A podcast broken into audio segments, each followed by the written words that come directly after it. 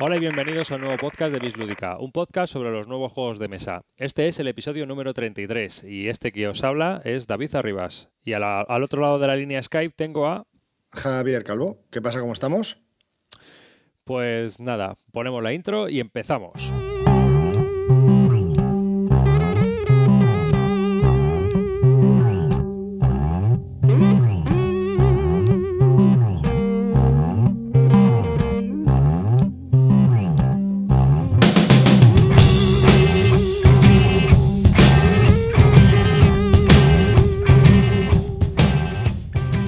Recordad que podéis encontrarnos en nuestra página web bisludica.com y que podéis escribirnos un correo a bisludica.gmail.com. En este podcast, en este episodio número 33, vamos a hablar de la actualidad lúdica, vamos a comentar también un par de reseñas, eh, vamos a hablar de, de dos juegos, Days of the Steam y Breaking Away, pero los dejamos para luego y, y para que escuchéis las reseñas. Y también pues vamos a tener los Top Calvo, con su, con su calvo de oro calvo de plata, calvo de bronce y calvo de mierda. Y también el calvo especial a las reglas más horrorosas que ha habido en el año 2010.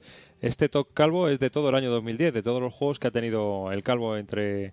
Efectivamente, pero no de los editados en 2010. Alguno hay editado en 2010, pero vamos, es de lo que hemos jugado en este año. Este- esta, esta sección se hace a petición vuestra, ¿eh? que ha habido muchos oyentes que han solicitado esta sección. Entonces yo encantado de hacerla, o sea que ahí vuelve. Ahí, ahí, ahí. Está otra vez. Está atacando de nuevo. Y sin más, pues empezamos a comentaros la actualidad lúdica.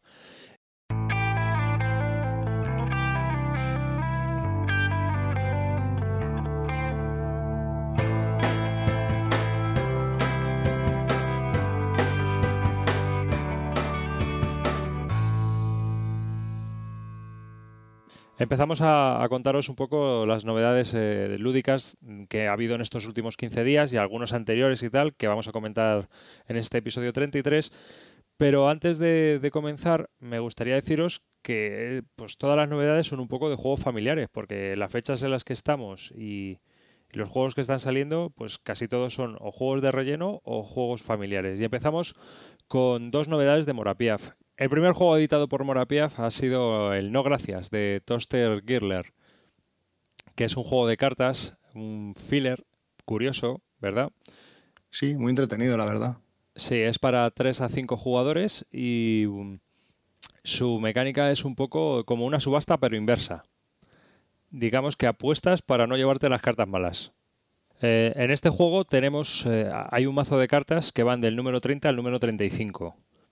Y cada uno de los jugadores que está jugando eh, tiene en su mano 11 fichas.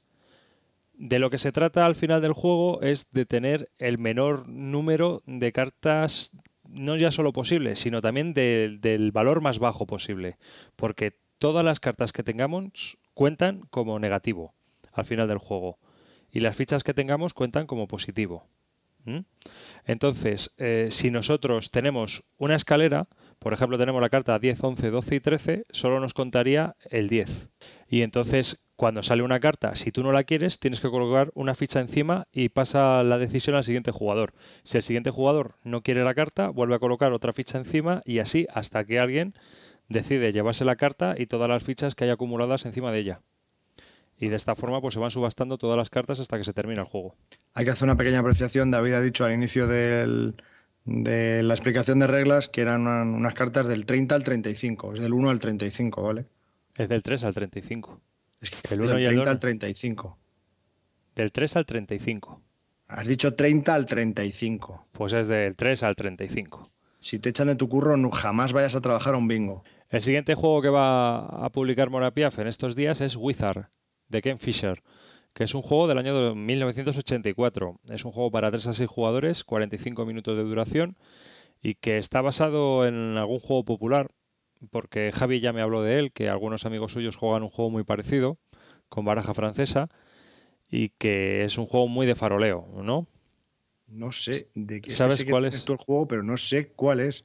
Este juego es el juego es en el que sí, pero tú me has dicho que tus amigos Santi y. Raquel sí que han jugado.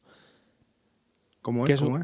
eh, al principio coges una carta y sueltas la carta y el que hay un palo, digamos, ¿no? Como la brisca y todo el mundo se y tú tienes que apostar a si te llevas o no te llevas eh, la mano.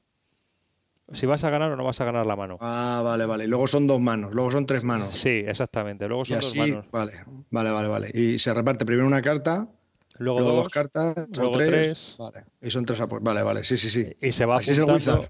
Sí, Ah, muy bien. Vale. sabes, ya sabes tú el juego que te comento, Sí, ¿no? sí, sí. Que está basado en algún juego que conocéis vosotros de Baranja Francesa. Ujú. Por lo menos es lo que me comentaste tú. Sí, sí, sí, sí, sí. Es un juego entretenido, es también familiar y se adapta pues a todo tipo de jugadores y tiene bastante faroleo. La verdad es que son dos jueguecitos de cartas que no valen mucho dinero y eh, están bien para completar una colección, Sí, la verdad Sobre que está muy bien. porque son Estoy fillers.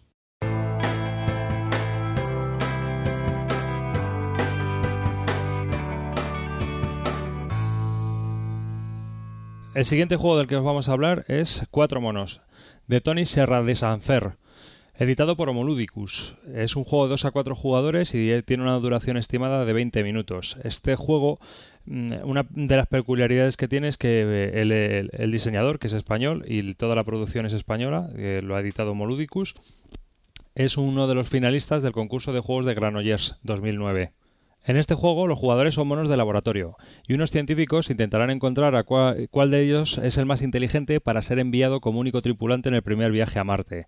Entonces en el juego hay unas fichas que representan diferentes combinaciones que se pueden hacer con unas cartas que tienen distintos colores y símbolos y nosotros cogiendo cinco cartas tenemos que ir buscando combinaciones de entre las fichas que han salido al azar eh, en boca arriba ir cumpliendo todos los, los símbolos o, la- o lo que se nos pida en esas fichas. Entonces, una vez que se ha cumplido, bajamos las cartas y ponemos el símbolo encima.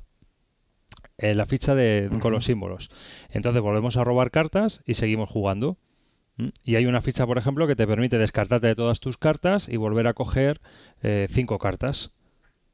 Y a mí este juego me recuerda mucho al Vievaldi de Oliver y, Ah. Geault, un juego de Abacus. ¿Te acuerdas? Vale, vale, vale. Que es de perro salchicha. Sí, sí, sí, sí, me acuerdo, sí. Sí, pues a mí la, la mecánica de este juego me recuerda mucho a, a ese juego de Vievaldi, que es del año 2005, por ahí. Vale, vale. ¿Sabes a lo que me refiero, no? Que hemos jugado. Sí, sí, sí, sí. sí, que sí. en ese juego igual tenías que ir haciendo perros salchicha largos. Y luego también tenías Ujú. el tema de las colas, que si había un gato pegado a una cola, pues ya no te, no te contaba ese gato y cosas así. O sea, ese perro. A, ta- a ta- a tanto no me acuerdo, pero sí. Sí. Bueno, pues este juego también es un juego así familiar para jugar en grupo. Yo creo que debe ser un poco caótico porque, claro, vas cogiendo cartas de colorines y demás y las vas soltando ahí como, como puedes. Sí, familiar, vamos. Familiar total. Y familiar también es el siguiente juego del que os vamos a hablar, el Tro Troglodytar de Walter Over y editado por Edge o Simba, depende del centro comercial al que vayas a comprar el juego. Sí, yo lo he visto, yo es verdad, yo lo he visto en el Toys R Us, me parece. No sé, una, un- una gran tienda por, por Simba, en un catálogo de juegos, no sé si era del Carrefour o de alguno de estos, el Alcampo. Lo tenían editado por Simba, sí. Este juego es una vuelta, una vuelta de tuerca más de lo que suele hacer Walter Over, que son juegos así donde por equipos eh, y por símbolos hay que ir haciendo, colocando diferentes cartas o piezas en, en la mesa para conseguir los objetivos, ¿no? Porque, por ejemplo, este hombre ha hecho juegos como Tokyo Train o el Hystericoas. En, en el Tokyo Train teníamos que colocar a los pasajeros, como nos iba indicando el compañero, con una- unos gritos y unos símbolos. En el Hystericoas es lo mismo, pero de fútbol, para marcar goles al contrario. Y en este, pues uno hace la labor de arquitecto y va mediante gruñidos y golpeteos con una maza de plástico inflable, va indicando a los demás cómo tienen que hacer las construcciones prehistóricas para, para ir haciendo, para ir cumpliendo lo que viene en las cartas de objetivos. Este es mi juego, macho. me- me- esto debe ser súper primitivo y a mí me debe de venir como al pelo. Ah, te puedes reír un montón, me imagino. Yo el único problema que le veo a este juego es que mm, parece demasiado caro para realmente lo que viene en la caja o lo que he visto yo en las fotos. No sé, porque sale... Sí, pues es un grupo de tarjetas y el mazo y ya está. Depende de dónde lo compres, eh, sin rebajas o sin rebajas de ofertas y demás, eh, está entre los 30 a 35 euros o incluso más. Y, joder, no sé, son seis piezas de madera por equipo, unas tarjetitas y los mazos estos de plástico. Sí, también lo veo un poco desorbitado, pero bueno. Hmm, bueno, no, sé. Es, una idea mía, no sé. A lo mejor luego ves el juego y dices, ah, bueno, pues, hombre, no. Pero que para lo que ofrece sí que parece un poco caro. teniendo en cuenta que tienes el Tokyo Train, que es una dinámica muy parecida y lo puedes encontrar por 9 o 10 euros. Hmm. Entonces, eh, pues este como que... Por eso pienso más que nada que se dispara un poco de precio. Siendo un poco un juego muy parecido, este se va, se va para las nubes.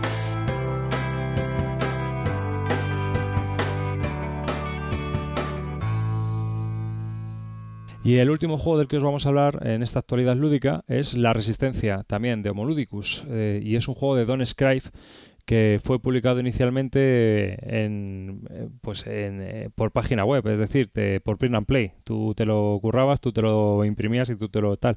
Pero el juego ha gustado y Indie Board Games, una compañía americana creo que es, ¿no?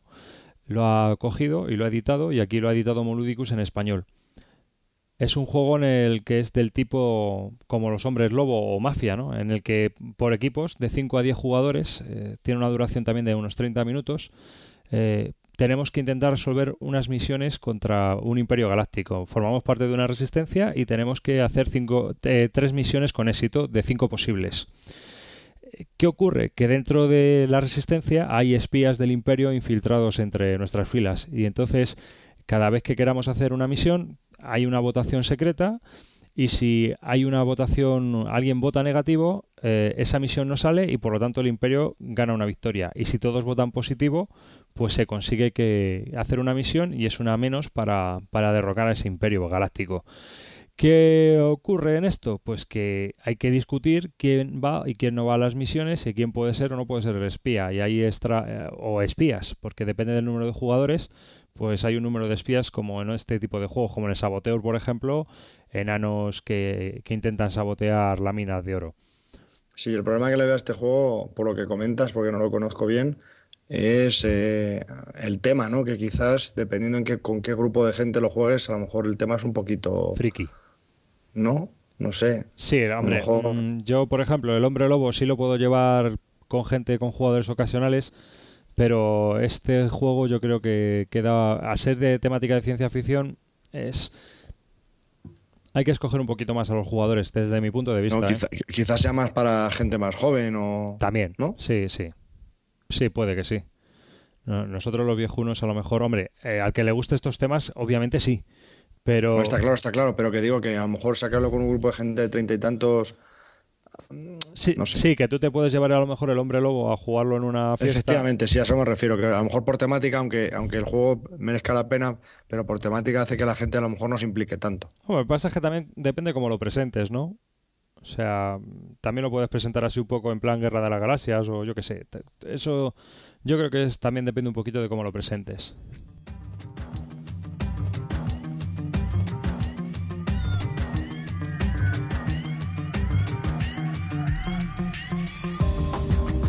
Pues entramos a explicaros un poco las novedades que ha habido en Wargames, que ha habido algunas más casi que, en cuanto a juegos normales, ¿no? A Eurogames y americanos. Tenemos varios juegos que comentaros de Wargames que han salido ah, como novedad en las tiendas y, en las casas, en las editoriales.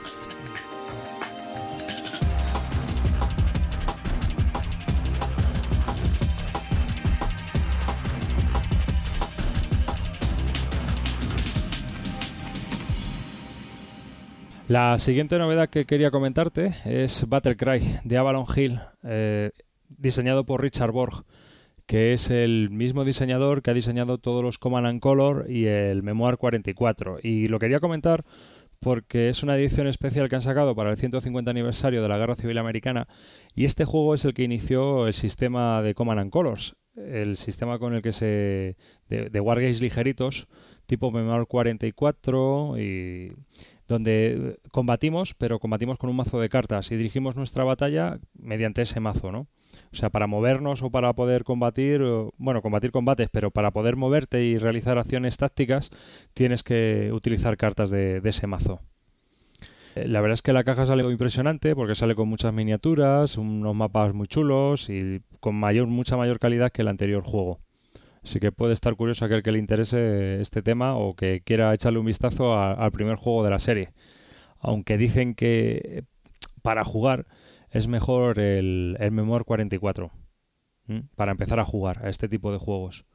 Aunque obviamente el, mejor juego que tiene de este tipo es el Command Colors, el Ancients, hasta ahora. Lo que, lo que pasa es que es eso, el Memoir 44, Segunda Guerra Mundial, y el Command Colors, pues es, eh, como tú has dicho, ¿no? Son batallas antiguas. Y este mes está... Ya dependiendo del periodo que te guste más jugar, vamos. Y este mes de diciembre está ya en shipping, o sea, están ya enviándolo el Command Colors Napoleonic. Otra vuelta de tuerca más, eh, en la época napoleónica. A ver qué tal también por GMT y con bloques, eh, pues a lo mejor añade bastantes cosillas al sistema, ¿no? a ver si se pueden representar batallas napoleónicas de una forma un poquito fácil, pero que también sea interesante, no solo sea un juego, sino que también lo simule un poquito cómo, cómo se combate.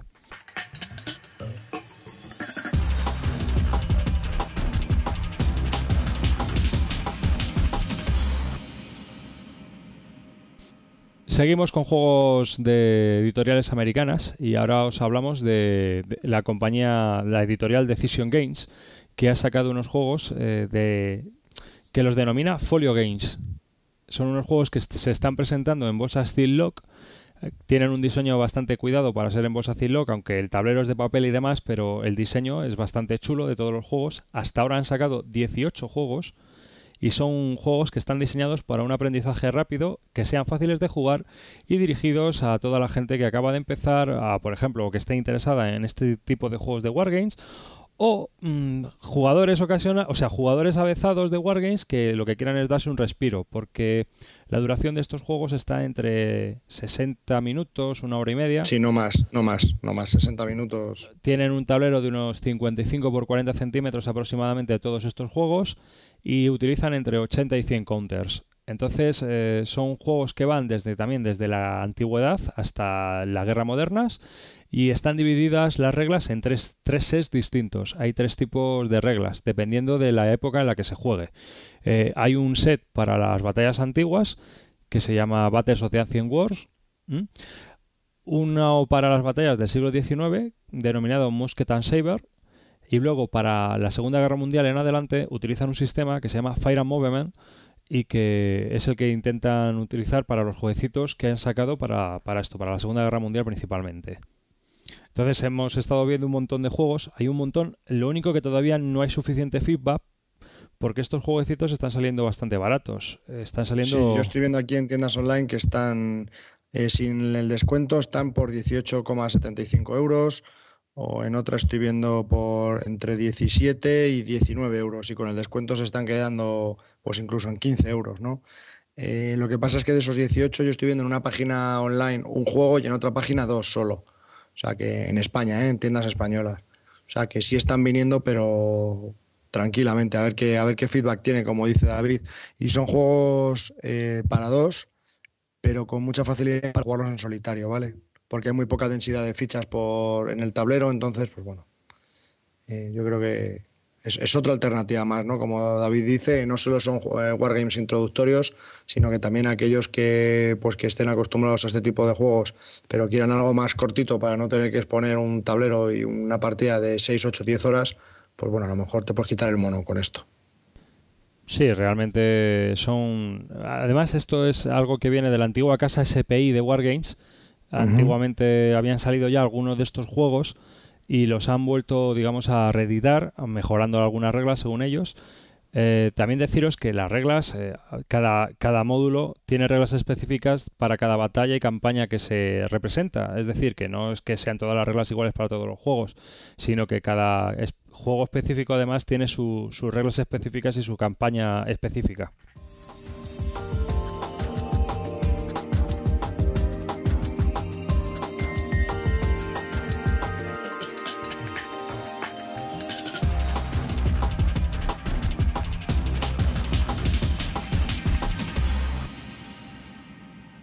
Y para finalizar las novedades de Wargames, eh, bélica tercera generación, esta casa de Wargames sevillanas, a, lo que, a la que a su diseñador hicimos una entrevista aquí, a Francisco Ronco, si te acuerdas, sobre el Road to Stalingrad, pues han sacado el tercero de la saga Campaign Commander, o como diríamos en español, comandante de campo, ¿no? El primero fue Road to Stalingrad, el segundo fue Coral Sea, del que no dijimos nada, porque como nos ha pillado en este interludio de que hemos empezado otra vez y tal, después del, del parón grande que tuvimos, no lo hemos comentado sacaron otro juego sobre la Segunda Guerra Mundial y ahora están preparando el tercero. El tercero es eh, Punit Island y es también para dos jugadores, tiene una duración estimada entre 3 y 4 horas y se, es la, primera guerra púnica principalmente en Sicilia y en todo el mar y Cartago, ya que fue una guerra muy combatida en el mar.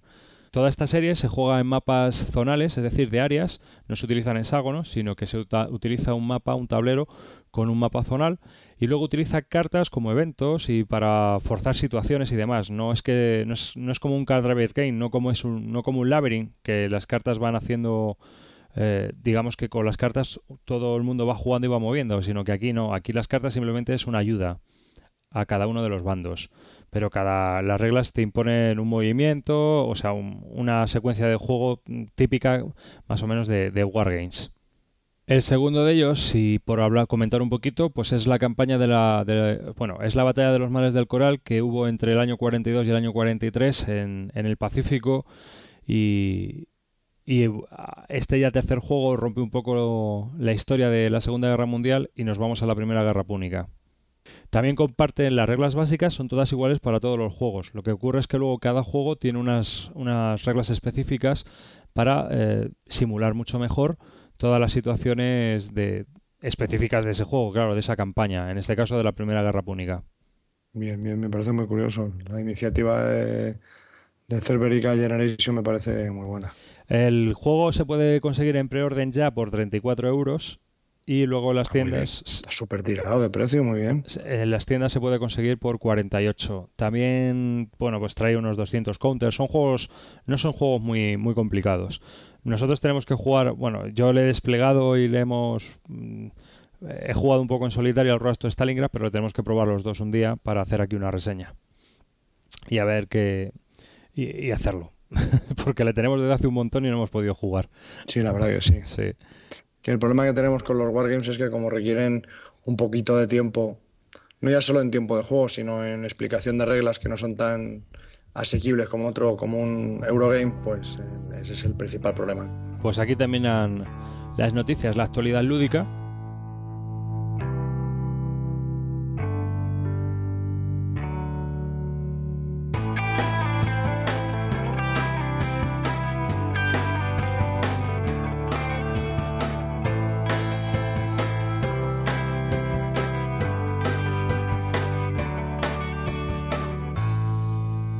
Y antes de pasar a la siguiente sección, me gustaría comentarte algo porque es algo que vengo observando, es algo para hablar entre tú y yo y a ver qué opinan también un poco los oyentes, a ver qué, piensan de este tema.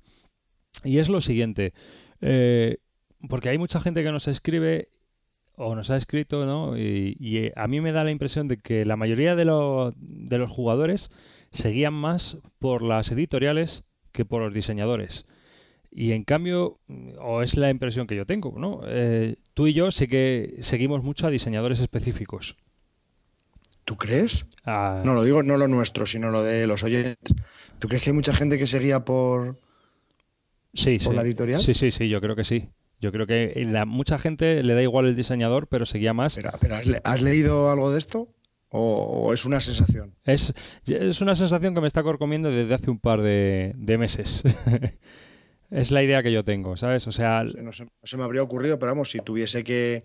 Si me preguntasen y, tendría, y tuviese que apostar dinero, diría que por autor, vamos. No se me ocurriría pensar que nadie va por, por una editorial. Pues no, no, yo estoy convencido de que la mayoría de la gente eh, se lleva, se, se, decide por editorial. Es decir, yo, por ejemplo, compro un juego de Entertainment porque sé que son juegos muy frikis en el que va a haber naves espaciales y va a haber matanzas y van a durar toda la tarde y voy a poder jugar y desparramarme. Y me da igual porque es el típico el típico juego que Edge siempre me va a sacar y va a estar en las tiendas. Eh, Muy bien, vale. ¿Y Days of Wonder, por ejemplo? Pues sabes que te lo vas a comprar y vas a jugar con la familia. Y una leche. ¿Mm? ¿Por qué? Y una leche. ¿Cuál? El Memoir 44. Hoy me vas a decir Ticket to Ride. que es un case blue o algo así. No, tío, no es una SL. Joder.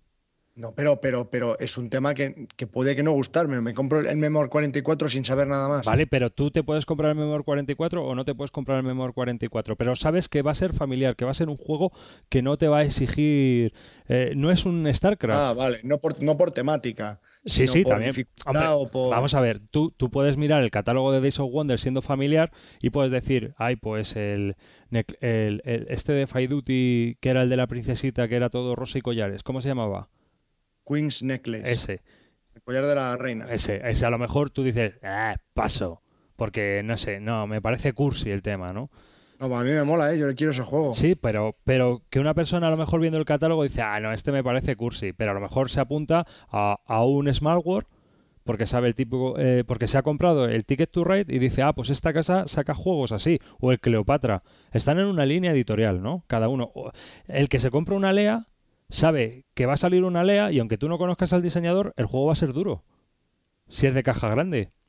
Eh, Va a traer unas mecánicas alemanas de las de puntúo por 20.000 sitios diferentes, puedo hacer 300.000 tipos de estrategias, los colores del tablero son pasteles y... No había pensado yo en esto, vamos.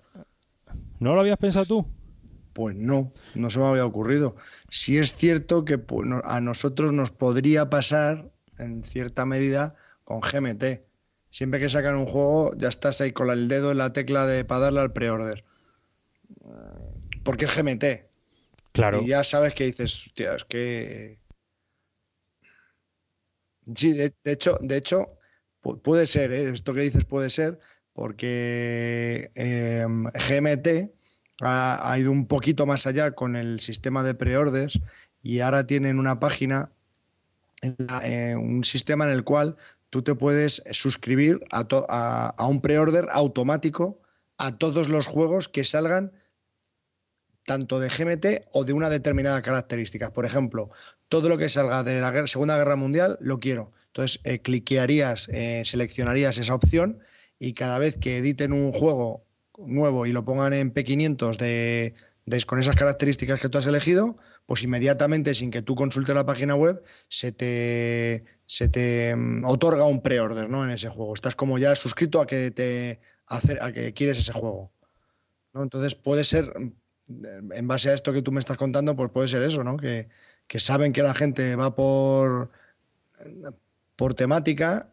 A mí es que la, la idea me la han dado los oyentes. O sea, este pensamiento me ha venido por los correos que recibimos de los oyentes. Sí. Más que nada. Principalmente me acuerdo de uno de Negro Oscuro. eh, y, y nos decía eso, ¿no? Que a él le daba igual el diseñador. Que a él lo que le, le interesaba era, era el juego en sí. Y eso, eso una, y unos cuantos correos más, que ahora mismo no recuerdo, pero unos cuantos correos más me han llevado Ya, ya, ya. a, a- a pensar en esto, ¿no? Y llevo mm, como dos semanas pensando en el tema, diciendo, pues es que tiene, tiene su historia, ¿no? Desde, sobre todo desde el correo de Negro Oscuro, ¿no? Que me dio por pensar, porque yo le respondí, es que para nosotros el diseñador es muy importante. Y es así, porque a mí, por ejemplo, un diseñador que me gusta mucho es Rudiger Dor.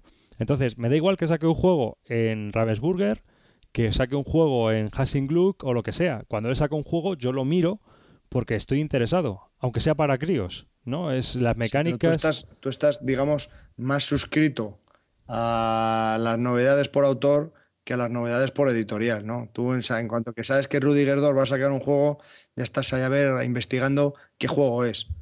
Y, y- y luego ya estás pensando cuándo te lo vas a comprar, independientemente de qué editorial lo, lo publique, ¿no? Claro, la editorial me da un poco lo mismo, aunque luego sabes que cada, cada editorial pues tiene su, su digamos, su, su línea, ¿no? Es- Alea tiene la suya, Ravensburger tiene la suya, Hassis Gluck tiene la suya y eh, Sí, era- lo que, lo que te quiero decir es que dependiendo luego de quién lo vaya a editar, ya te puedes hacer una mejor idea de si es más asequible o más duro o lo que sea. y me estoy saliendo Pero en pri- ya, pero que en principio eh, estás interesado. Claro, y me estoy saliendo un poco de los diseñadores principales, ¿no? Que eso sí que a lo mejor eh, todo el mundo los puede a lo mejor seguir. Un Quinicia o un... No estoy muy de acuerdo contigo. A Quinicia es imposible seguirle. Bueno, es imposible por la cantidad de juegos que saca, vale, pero, Claro, hace 18 al año, pero al es imposible. al, al Kramer sí que le puede seguir. Sí, sí, al Kramer sí. De hecho, yo estoy suscrito a En la BGG tú te puedes suscribir a, noticias por, por, temas, por autores, por, por como sea, ¿no? Y yo estoy suscrito a Reiner Quinicia. Y estoy harto, estoy harto. De repente me sale una foto nueva y digo, ¿y este de Reiner Quinicia? ¿Y este juego? Si no lo conozco. A, a tres semanas, un mes, otro. O sea, es increíble lo de este hombre pero eh, al otro sí se le puede seguir. Entonces, luego, luego digamos que hay otros autores que son más frikis, ¿no? Pues tienes al Freeman Fries, tienes al, al Martin Wallace, que tienen su, su, base de fans. ¿De acuerdo? Y también lo siguen. Hay un montón de gente que todo lo que saque Martin Wallace, Martin Wallace a muerte. Pero saliendo un poco de eso, yo creo que la mayoría de la gente sí que se deja llevar más por la editorial.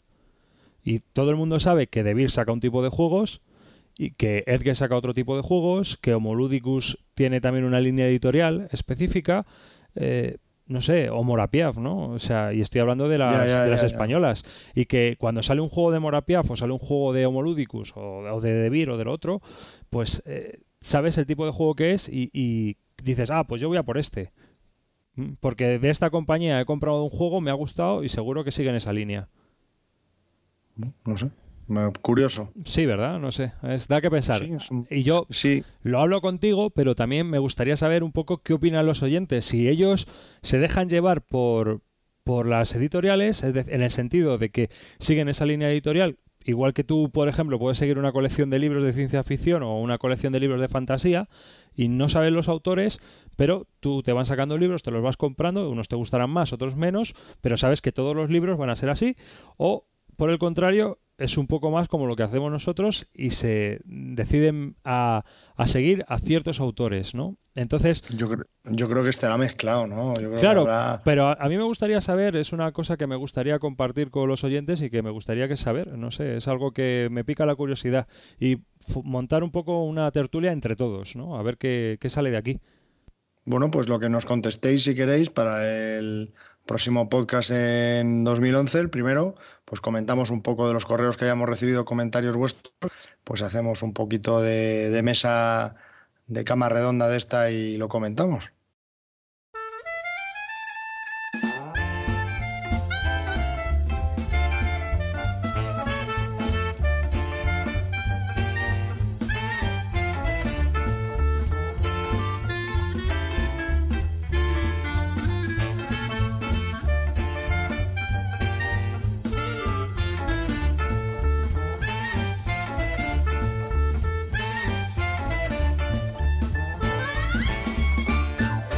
Vamos a pasar a la siguiente sección, si te parece, y tachan, tachan. ¿Eh? Tachan, tachan. Ah, que voy yo. ya, sí, ya, voy para allá. Preséntala. Bueno, pues nada, con todos vosotros, si la carraspera me deja, eh, pues volvemos a, esa sección que teníamos un poco olvidada, eh, los premios Calvo de Oro.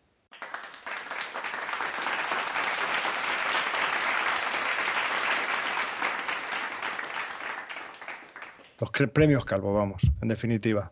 Pon musiquita.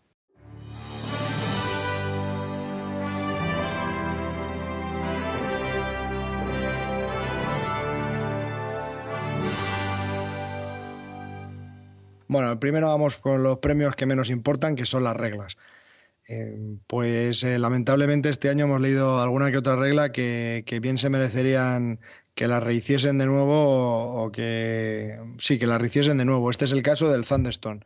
Eh, ya hemos hablado de este juego, tenemos bastante controversia con él, eh, pero las reglas eh, no dejan de ser un poquito imperfectas, ¿vale? Deberían de rehacerlas bastante, bastante mejor. Y las otras reglas que estoy pensando, que la verdad es que son bastante malillas, pero no es un problema de las reglas en sí, es un problema del autor, porque siempre las enrevesa y las pone en un formato que son difíciles de leer, es el Key Harvest, ¿no? De Richard Breeze.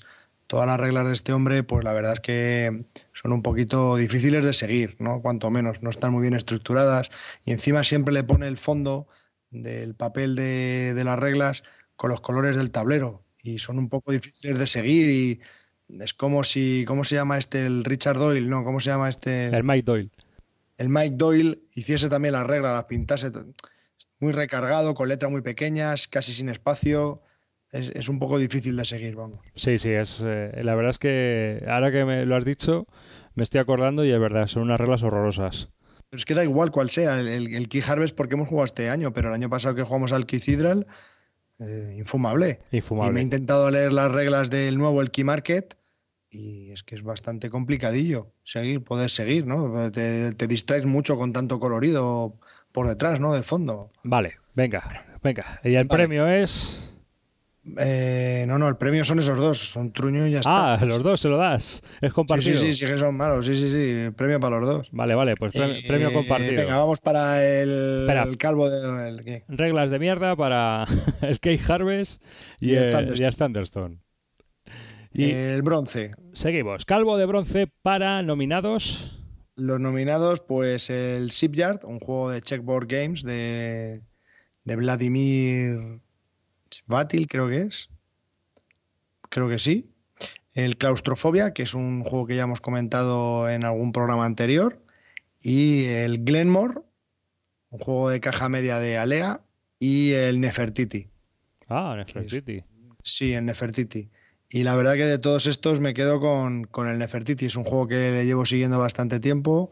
Y, la verdad que es un juego de subastas que aunque no incorpora nada nuevo, eh, sí sí es algo distinto, ¿no? A mí por lo menos me lo parece, ¿no? Esas subastas en los mercados y va cambiando el mercado y tienes que ir a otro lado y cada subasta es distinta dependiendo del tipo de mercado en el que, en el que vas. No sé, me parece un poco, un poco especial, ¿no? Y me ha sorprendido y por eso le, doy el, premio Calvo de Bronce porque me ha sorprendido. No, no, es que me parezca que sea algo eh, muy nuevo, innovador y que sea la pera María Elena, pero está bastante bien. La verdad que este juego me gusta mucho. Yo no he jugado, pero por lo que, pero por lo que os he oído a todos vosotros, eh, siempre eh, en los comentarios es que no ha inventado nada nuevo, pero el juego está muy bien montado, digamos. Sí, aparte tampoco se hace aburrido, es bastante dinámico y dura una hora máximo, ¿no? El único problema que le veo es que es de 3 a 4 jugadores, mm, no es que sea muy caro, y yo me compro la expansión que lo amplía de 2 a 5 y bueno, hay otro mercado nuevo y está, está bastante bien. La verdad que está, está muy bien este juego, me, gusta muchísimo y bueno, como bien he dicho, no incorpora nada nuevo, pero te deja un, buen regustillo. Aparte no dura mucho y siempre te deja con ganas de un poquito más. Bueno, se los ha olvidado decirlo al principio, pero lo digo ahora. Eh, recordar que estos son los juegos que al Calvo son los que más le han molado o les ha le ha parecido de, este año 2010. Son los juegos así más, más curiosos. Eh, y seguimos. Calvo de Plata, nominados. Bueno, pues en el Calvo de Plata tenemos una lista un poquito eh, amplia, ¿no? Está el Hansa Teutónica de Argentum Verlag, está Longshot, que tú lo tienes editado por Z-Man, juego de caballitos y, de apuestas y de cartas con caballitos. El Jaipur, que es un juego de pauchón de, dos jugadores. El Homesteaders de, de Tasty Games. Y Tasty Minster Games, el Power Struggle, o como, como, de qué otra manera se, llama. el Power Struggle o Machtspiel, Machtspiele, eh, que fue gran sensación de ese en 2009, y el Lejabre, ¿no? que aunque no se publicó en el 2009, pero lo teníamos desde hace, desde hace tiempo y le hemos dado unos meneos este año. Y bueno, la verdad es que todos son grandes juegos, la verdad que no solo hemos jugado estos, hemos jugado otros muchos más y que no tienen mención aquí, pero la verdad que todos estos son grandes juegos y si tengo que elegir, no me puedo quedar con uno, me tengo que quedar con dos. Serían el Power Struggle y el Lejabre. El Power Struggle es un juego que lo hemos jugado a cinco, en mi grupo funciona a la perfección. Eh, son dos horas, hay que tener eh, influencia en una compañía, en las diferentes oficinas y en diferentes secciones para ir acumulando puntos y, en, en, cinco y hay que conseguir, tú tienes unos objetivos de los cinco posibles que hay, pues te van diciendo en qué, en qué tienes tú que ser superior a, tu, a tus otros rivales y bueno, cada uno tiene unos objetivos ocultos y tiene que ir progresando en, cada uno de los cinco tracks de estos, de estos beneficios. La verdad es que está muy discutido y al final cuando el primero que consigue sus objetivos eh, pues lo descubre y, es el que gana. ¿no? Entonces eh, se ve constantemente cómo van los demás y puedes ir haciendo la idea de, de, qué es lo que quieren los otros, ¿no? pero nunca la tienes clara y la verdad es que es un, tiene bastante intríngulis y bueno, en mi grupo funciona muy bien y la verdad que es un juego que para cinco está muy bien. no suele pasar más de la hora, hora, hora y media, hora y media, dos, no llega a dos, está muy bien. Y el Lejabre es un juego de 1 a 5 jugadores, no lo recomendaría para 5 porque puede ser que se haga demasiado mm, denso y demasiado lento, pero es un juego que funciona muy bien. Eh, yo creo que es de la saga de Uber Rosenberg el que más complicado podría llegar a ser, el que más te tiene que hacer que pensar es el menos familiar de todos. Y bueno, la verdad que es un juego que me, encanta. A mi grupo también ha funcionado muy bien y, también se puede jugar en solitario. Es un sudoku bastante entretenido. Y bueno, pues eh, estos son los, los calvos de plata, ¿no? El Power Struggle o Max Spile y el Lejabre. Nada que objetar. Otra vez es objeto, esta vez no, ni en el bronce ni en el plata. Y por último. Me parecen bien, ¿no? Sí, eh, sí, me parecen bien. Calvo de oro, yo, espera, espera, el, runner-up o el que le sigue más de cerca sería el Homesteader, ¿no? Que por, por la casa que es y por el tema y tal, bueno, tampoco incorpora nada nuevo, pero es un juego que está muy bien hecho, que apetece siempre jugar, es un juego que dura muy poco y también me, gusta, pero vamos, me quedaría con los, los antes mencionados. Van a sacar una expansión, creo, para el Homesteader. Ah, sí, no lo había oído. Sí, es, quizás es el único problemita que le veo, que a lo mejor después de tres o cuatro partidas, con las cartas que tiene, pues se te queda un poco ya que como que le has sacado todo el jugo al juego. ¿no? En, el Homesteaders tenemos que ir haciendo nuestro pueblo y tenemos que ir construyendo edificios y cada edificio digamos que nos va dando unos beneficios. Y entonces vamos repartiendo a la gente que tenemos disponible y demás para ir consiguiendo puntos de victoria. Es un juego bastante entretenido de subastas y bastante tiene su interacción porque las subastas son bastante peleadas. ¿Verdad? Si no hay mucho donde elegir y todos creen si lo mismo. Entonces, pues aquel que pierde la, subasta se tiene que contentar o bien sin edificio, que puede pasar, porque en esa ronda no puede haber edificios para todos, o con un edificio que a lo mejor no era lo que tú esperabas. Entonces te hace un poco replantearte hacia dónde quieres ir. Tienes que tomar decisiones durillas, la verdad. Sí, está, está, muy bien, está muy bien. Quizás la única pega es esa, las cartas, que no hay muchas y puede ser que se te quede muy usado después de dos o tres partidas y la calidad de los componentes, que bueno, no es, es un poco una calidad óptima, pero el juego en sí está, está muy bien. Y luego ya por último, el calvo de oro, tachan, tachan. Este, este, no sé qué hacer, macho. Estoy aquí, pero no, es que no es discutido, es que si me dices que me quedo con alguno, al revés, de los cinco que tengo, puedo quitar uno, pero los otros no sé qué hacer con mi vida. Bueno, puedo quitar dos, Venga, vamos a hacerlo.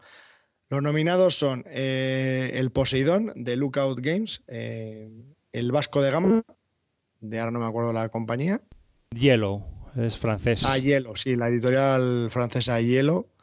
Y pues eso, eh, los nominados son Poseidón de Lookout Games, el Vasco de Gama de Yellow, compañía francesa, el ASL Starter Kit por Multiman Publishing, el Dominante Especies de GMT y el Combat Commander también de GMT. Combat Commander no es que sea muy nuevo, pero bueno, eh, lo acabo de descubrir este año y... Está flipado. Entonces, entonces eh, ¿cuáles de estos cinco quitaría de entrada? Pues yo creo que el Vasco de Gama, que es un juego que, como otros que hemos hablado, quizás no incorpore nada nuevo, no una mecánica que, desconozcamos, pero está todo lo que tiene está implementado a la perfección y aún así yo creo que, que sí hay cosas como los viajes finales que tienes que hacer en, la parte izquierda del tablero me parece brillante. Es una manera brillante cómo van subiendo los barcos, las, travesías. me parece espectacular, me parece un, juegazo tremendo.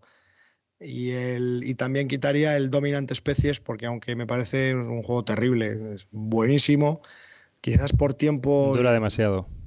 Sí, quizás se me, se me escape, ¿no? Pero bueno, cualquiera de los dos los volvería a jugar repetidas veces y no tendría ningún problema. Y me quedo con los otros tres, pues aparte de que los tres, tanto Poseidón como el Starter Kit de la SL y el Combat Commander, me parecen auténticos juegazos, auténticos juegos 10, a esos que quieres jugar continuamente. Eh, yo creo que es un poco por... por eh, es, en mi persona, ¿no? Me pasa porque son juegos de algo que desconocía y que tenía muchas ganas de jugar. Poseidón porque es como un juego introductorio a toda la serie 18XX y se pueden jugar dos. Y es algo que siempre he querido probar y nunca he podido y ahora ya lo he probado en estas últimas dos semanas, lo he jugado tres veces y, las tres partidas han sido totalmente distintas y me parece un juegazo espectacular y me dan muchísimas ganas de probar todo, mm, bastantes más juegos de la serie 18XX y muy al pesar de que los juegos son largos, ¿eh? duran un poquito. Y los otros dos, que son Wargames, el ASL Starter Kit y el Combat Commander, porque nunca me he introducido en el mundo de los wargames, siempre he probado cosas que tenía David y bueno, pues me llamaba mucho la atención y no. He descubierto estos y aunque son juegos de, para dos personas, yo los utilizo como juegos en solitario y me encanta pues ponerme yo solo, hacerme mis películas y soy, soy perfectamente capaz de diferenciar un bando del otro y me puedo poner desde el punto de vista de uno y desde el punto de vista del otro. Y la verdad es que a mí como juegos en solitario me viene muy bien, ¿no? Porque aparte de que voy cogiendo pericia en el tema, pues voy aprendiendo un poco todos los movimientos. Me parecen unos juegazos terribles, terribles. Y bueno, pues la verdad es que les doy el, calvo de oro porque ellos independientemente entre sí se lo merecen porque son muy buenos juegos, pero aparte por lo que significan para mí, por la historia de, mi vida lúdica, pues la verdad es que sí, eh, simbolizan mucho y por eso les doy el premio de oro. Qué entrañable. Sí, sí, con una lagrimita y todo, qué cosa más gay. Esta vez ha quedado, ha quedado muy gay. Ha quedado un poco cursi. Sí, tío, sí, sí, Entrañable. Lo siento, sí. Patético. Es, que es, la, Navidad que me, que me, que me enverga. Te, te está ablandando. Qué bonito, qué bonito. Pues haznos, haznos, un resumen antes de entrar en el calvo de mierda. Vamos a, a ver, calvo de bronce para. El calvo de bronce es para, para Nefertiti. Calvo de plata para pues he seleccionado dos, el Power Struggle y el Le Y Calvo de Oro para... Aunque han sido cinco los nominados, no puedo excluir a ninguno de los tres, eh, que son Poseidón, ASL Starter Kit y Combat Commander. Muy bien, pues esto ha sido... En, cuanto a los Calvo de Oro, ¿cómo lo ves? Yo lo veo bien. Hombre, para mí mm, Combat Commander es un juego de cartas. Mm, es un wargame, ¿vale? Pero es un juego de cartas, es un juego de gestión de mazo. Sí, pero por la rejugabilidad que tiene y el, rato que pasas, vamos, desde luego para mí es un juego 10. Está muy bien, está bien, pero... Mm, para mí, para mí. Claro, claro, pero yo creo que tú también me, entiendes a mí un poco en el sentido de que es un juego de cartas. O sea, ocurren cosas que no son lógicas para mí. Eh, por ejemplo, sí, muy limitado por las cartas que tengas en la mano. La batalla esta que echamos, que iba yo corriendo detrás de ti matando rusos, pues es que era un poco ridícula, ¿no? O sea, hay alguna situación que es un poco paradójica, en el sentido de que no, no se da en otros juegos, ¿no? O sea, en el ASL... Sí, quizás que seas, quizás sean el ASL Starter Kit o el ASL, el, sistema ASL y el Combat Commander sean dos juegos totalmente contrapuestos, ¿no? Aunque versen de lo mismo, son totalmente contrapuestos, porque el Combat Commander no deja de ser una simulación somera de cómo podría ser una situación de guerra, una escaramuza. Pero Combat Commander tiene una cosa muy buena, y es que eh, estamos hablando de un juego que sirve muy bien como introductorio, porque es un juego de cartas de gestión de mazo con el que puedes picar a cualquiera a empezar a jugar Wargames. Sí, yo creo que sí. Yo creo que podría utilizar a cualquiera de mis amigos y, podrían perfectamente jugar. Habría que explicarles un poco cómo es esto, porque si nunca han visto una ficha, pues quizás les pueda parecer un poco raro, pero, pero sí, yo creo que cualquiera, cualquiera podría jugar. Sin embargo, el ASL es un sistema totalmente distinto, que es completamente real y simula a la perfección lo que te puedes encontrar en el campo de batalla. Con claro. todo lo bueno y todo lo malo que eso conlleva. Efectivamente, efectivamente. Y la complejidad que, que entrae. O sea que al, igual que el Combat Commander, si a ti te están atacando y tú no tienes ninguna carta para poder contraatacar, pues bueno, pues mala suerte, pero a lo mejor no es la realidad. Sin embargo, en el AS tú siempre puedes hacer todo. Sí, mal o bien, eh, puedes estar más perjudicado o no tan perjudicado porque tu situación no es la adecuada, pero tú puedes hacerlo todo. Lo que ocurre es que no tienes eh, la efectividad que a lo mejor deberías tener para realizar esa acción. Eso ya es otra cuestión. Y por lo tanto fracasas. pero tú puedes realizar todo. Sí, sí. Y Todo lo que se te ocurra lo puedes hacer. Y aquí pues te puedes encontrar un poco vendido, con una situación un poco vendida. E incluso se te puede dar que te líes a tiros con una unidad y no la mates y luego se te muera sola. Pero el juego está bien. A mí me, me parece que es un juego bastante bueno. Como juego, ¿eh? Ahora, como simulación, pues prefiero otra cosa. Pero he de decir que, que para introducir a gente y para jugar, me parece un juego 10. Porque encima una partida que dura dos horas, como mucho.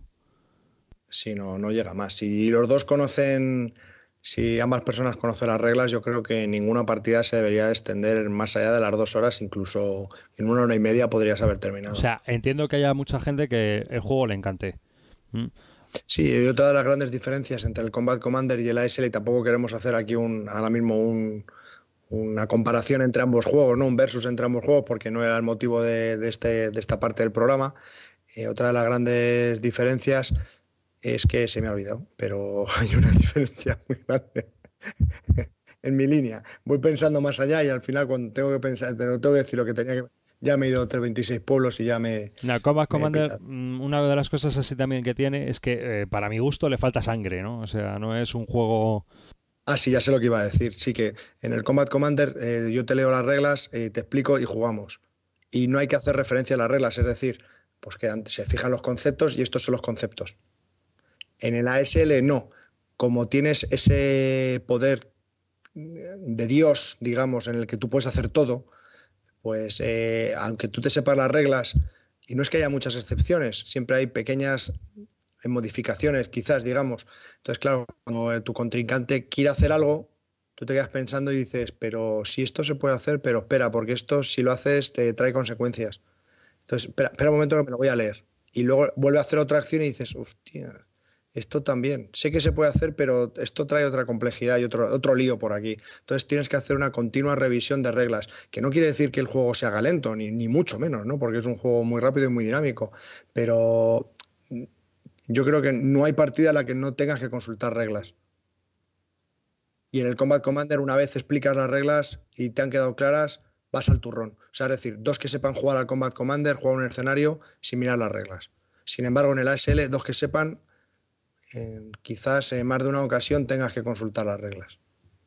Sé, es otra, es otra diferencia sí que veo entre, entre ambos juegos. ¿no? Eh, entonces, por eso las partidas de la SL se pueden alargar un poquito más que. Y también depende de la batalla, vamos, esperamos. Que, que son grandísimos juegos ambos, sendos, y ahí tienen mi premio. Muy bien. Y para terminar, el calvo de mierda. ¿Cuál es el peor juego que has jugado durante este año 2010?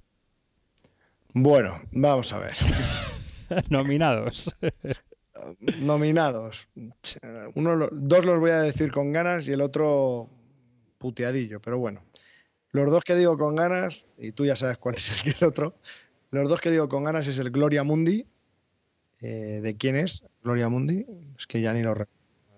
Y eh, Atlantis, de Leo Colovini, de, de qué editorial, Amigo, no, no era. Sí, amigo es amigo amigo. Y en tercer lugar también, el, cómo no, y por qué no, el Thunderstone. Quizás eh, el Thunderstone, bueno. Se salva un poco de la quema porque por se salva un poco, se salva un poco porque, porque la verdad que la temática es buena, el juego es bueno en sí, pero bueno, con, con esto que. con la expansión y ese bloqueo que tuvimos, la verdad es que no se merece estar en ninguna posición distinta del, del calvo de mierda aunque sea un buen juego, pero, pero es que tiene que estar en calvo de mierda por, por lo que pudo ser y no es. ¿no? Y eso, eso, eso me, molesta bastante y, se merece el calvo de mierda. Y los otros dos. Gloria Mundi es un juego de James Ernest y Mike Selinder eh, que está publicado por Rio Grande Games. Es para dos a seis jugadores. Sigue, sigue. No, eso. Y el Atlantis de Leo Colovini que es de amigo, hemos dicho, ¿no? Pues, sí, cuenta, cuenta un poco los dos, si quieres, de qué van. El Gloria, el Gloria Mundi es... Eh, no me acuerdo muy bien, pero... Vienen los godos. Vienen los godos, somos senadores romanos y tenemos que sacar, digamos, tenemos que exiliarnos antes de que invadan Roma y, terminen con toda la civilización romana. Entonces eh, los godos se van acercando y mientras nosotros vamos construyendo y a la vez vamos rapiñando todo lo que pillamos para llevarnos la pasta pero no tiene una mecánica elegante, no, no sé, no, no te da la sensación de que te vienen los godos, que te, da igual. No tienes la, manera de que se mueven los godos es súper surrealista entre todos. no sé, no, no, no, tiene sentido. Aparte terminas el juego y te quedas igual. No sé, Para mí lo peor de ese juego es que dura demasiado para lo que es. Es todo el rato haciendo lo además, mismo. Además, las reglas son fáciles de entender y juegas bien, rápido, pero luego el juego dura como una hora y media y, y es todo el rato lo mismo no, no hay una progresión, no, no vas mejorando, es más de lo mismo y más de lo mismo y más de lo mismo. Hasta que o te libras o te zampan los godos, no sé, no. para mí no, tuvo sentido, vamos. No, no es un juego que me, que me gustaría probar ni de, vamos, ni de casualidad. Vamos, a la hoguera con él, pero, pero desde luego, vamos. El otro día estuve leyendo alguna, algún review de alguien y, lo ponían bien, ¿eh? el Gloria Mundi. Hay gente que le gusta. Sí, sí, yo no te digo que no, hombre. Eh, eso es como todo. Hay gente que le gusta y habrá gente que no, pero eh, yo creo que es demasiado largo. Es un juego un poco obtuso, como dices tú, ¿no? En el sentido de que no queda claro muy bien eh, qué es lo que estás haciendo, para qué. ¿no? No es, eh, no es un juego claro, no es elegante, como tú muy bien has dicho. No, no tiene la sensación de que estás jugando con romanos y vienen los... Es que no, no, te hace meterte en el juego, vamos, desde luego. La única interacción que hay entre los jugadores es la de los godos que vienen, que tú puedes hacer que se adelanten o se atrasen y putear un poco a los demás jugadores, pero en realidad, por lo demás, juegas en solitario. Tú haces y deshaces tu mano como te da la gana eh, y como puedes, y al final es lo que puedas hacer. Pero los demás no te afectan, ¿no? Solo, solo en, en que van llegando los godos y van destruyendo tu infraestructura. No, no, no. Y así, y así durante dos horas. Mm, y eso... Sí, la verdad que se largó. El, el, juego es de dos a cinco jugadores. Jugamos solo tres, ¿eh? Y fueron, y fueron dos horas. Y esto con cinco se puede alargar bastante más. Y principalmente creo que ese es el problema del juego. Si el juego durara una hora, Mm, máximo. Mm, con todos estos problemas que tiene, estaría aprobado, ¿eh? Sí, estaría, sí, se podría quedar en la ludoteca. Pero con esto es un gran defecto del tiempo. Y aparte es que no hay forma de, acortarlo. ¿eh? Y éramos tres. Yo creo que con cinco se puede alargar a más de las dos horas fácil. Entiendo que haya gente que le pueda gustar porque puede ser un juego que le puede venir muy bien para, pues, ¿cómo decirte? para no le importe las dos horas. Es decir, que la duración del juego no le importe, no sea un factor a, preocuparle. Sí, si no tienes otro juego y solo tienes este, pues fenomenal, pero vamos. Va a, ser, va a ser que no. ¿Y el siguiente juego que has dicho? Y el Atlantis. Ah, Leo Colovini. Pues chico, mm, para empezar es que Leo Colovini, salvo el Clans, ¿qué quieres que te diga? nunca me ha gustado ninguno. Para mí es un hombre, aunque los juegos tengan mucha rejugabilidad, para mí sus juegos tienen poca rejugabilidad. Me cansan. Eh, no, no, pero Atlantis es que es que no es que no tiene ningún a ver cómo explicarte, ninguna táctica, o sea, es que o yo por lo menos es que a este hombre En Atlantis el juego es, eh, es un juego de carreras más o menos. Es, tenemos que abandonar Atlantis con nuestros tres peoncitos y vamos atravesando, digamos, eh, como una especie de, puente de tierra que todavía queda para llegar hasta el continente. Pero ¿qué ocurre? Que según vamos avanzando se va hundiendo y cada vez hay más agua, ¿no? entonces tenemos que ir recogiendo como la cultura que había en Atlantis con unas cartas y demás y recogiendo esas fichas, unas fichas que son las que hacen de soporte para ir avanzando por el tablero. Eh, y al final del juego el que más puntos tenga es el que gana. Pero ocurre también que, que, si juegas a cuatro, puede ocurrir que cuando salga el cuarto ya salga perjudicado y ya no se, o sea, no se iguale al resto de los demás jugadores en toda la partida. Para empezar tienes que poner las ciento y pico fichas en, en, la mesa. es un coñazo impresionante. Eso a mí de un juego me mata, como el de los pescados. ¿Cómo se llama? El de los pingüinos, pingüinos y compañía. de los pingüinos. O sea, no puedo. No me puede durar una partida menos que la colocación. Sí, sí. Eh, por principio, yo no puedo. Y, el juego está bien. ¿eh? Estuviste colocando millones y millones de fichas y para aquí y luego, ese es uno de los problemas. Y luego otro de los problemas, y no es por tirarme flores, es que yo soy muy torpe con los juegos, me cuesta mucho pillarlos y, de vez en cuando gano y otras veces pues no, y muchas veces ni me entero de cómo, nada. Pero es que Leo Colovini es que no tiene secretos para mí, es que no lo entiendo. Me parece que es un juego, es un hombre que hace juegos fáciles. Para ti. hace juegos es que para Atlantis, es que lo vi y dije, ya sé cómo ganar y gané. El Clans igual, no he perdido ni una partida del Clans y lo he jugado cinco veces. El Carolus el igual gané, jugué una vez en la asociación y gané de calle. O sea, es que me parece absurdo, es que no tiene es que no, no me gustan, no sé. Creo que tiene unas dinámicas muy fáciles, no sé, que algo que, no, no ha pensado no sé, y, aunque sean fáciles y que podrían atraer a la gente, creo que no tiene interés. Es que realmente, no sé cuál es el sentido de ir saltando y saltando y utilizar puentes y quitar fichas, no sé, es que no, no sé, no, no le veo, no, no lo veo, no lo veo, la verdad que no, quizás, quizás no sea un juego malo para familias, ¿no? Es un family game que, que podría jugarse tal y cual. pero creo que son demasiado simples. Es un, es un juego simple, son juegos muy simples. Sí, tienen una estrategia muy directa. Tienes que hacer eso y ya está. Y entonces a ti. Y solo tienes que hacer una cosa, no hay un lugar a otra. El Cartagena, ¿el Cartagena también es de él? Sí. Bueno, ese, ese- ese quizás es el único que no entiendo. Que no creo que gane una partida en mi vida porque no lo entiendo. Pero, no sé, son mecánicas muy sencillas y solo hay una cosa que hacer, no hay más. Ya, ya. No sé, no, no, es un tío muy, muy gris. Para mí, para los juegos, es un tío muy gris. A mí es que No. me parece que tiene una estrategia muy, muy sencilla. Es decir, tú tienes. Y cuidado, perdón, perdón. Y no es que los juegos de estrategia sencilla me disgusten. Ahora yo me voy a dedicar aquí a ser un Eurogamer de Vasco de Gamas o de Florencia o, o cosas súper complejas y complicadas como el Vinos. No, no, no, no, no. A mí también me gustan los juegos simples. Pero que, como el Ticket to Ride, coño, el Ticket to Ride es más simple que el mecanismo de un chupete. Y es uno de mis juegos favoritos. Y es simple. Y el Alhambra. Celtis es simple. Y el Alhambra es muy simple. a ti te gusta mucho. Pero, pero, pero tienen, tiene, Armonía. tiene, tiene armonía, tiene, tiene sentido saber lo que estás haciendo, tiene lucha con los demás, pero es que los de este hombre. Aquí vas cogiendo las fichitas cuando vas abandonando el, el terreno y poco más. Es que no tiene mucho. La verdad es que no es un juego, a mí tampoco me atrae mucho. Me, me parece bastante insípido como juego. Pero es una apreciación personal. No, no, no pasan el corte, la verdad que no, no pasan el corte y son vendibles, pero rápidamente. Entre los tres, ¿con cuál te quedas? Mm, como peor, Sí, el Gloria Mundi. el Gloria Mundi. Porque el otro a lo mejor le puedo salvar para un family game entre familias que les pueda llegar a gustar y se puede salvar. Pero Gloria Mundi es que no le puede valer a nadie, porque por el tiempo que tarda, es que se te va de madre, macho, se te va de madre. Es que si le tengo que dedicar tres horas a un juego que no sé lo que estoy haciendo y que no tiene temática, es que me, me echa un wargame. Sí, sí. O sea, no le puedo dedicar tres horas de mi vida a un juego que me voy a quedar igual. Si juegas con seis, sí. No tiene sentido.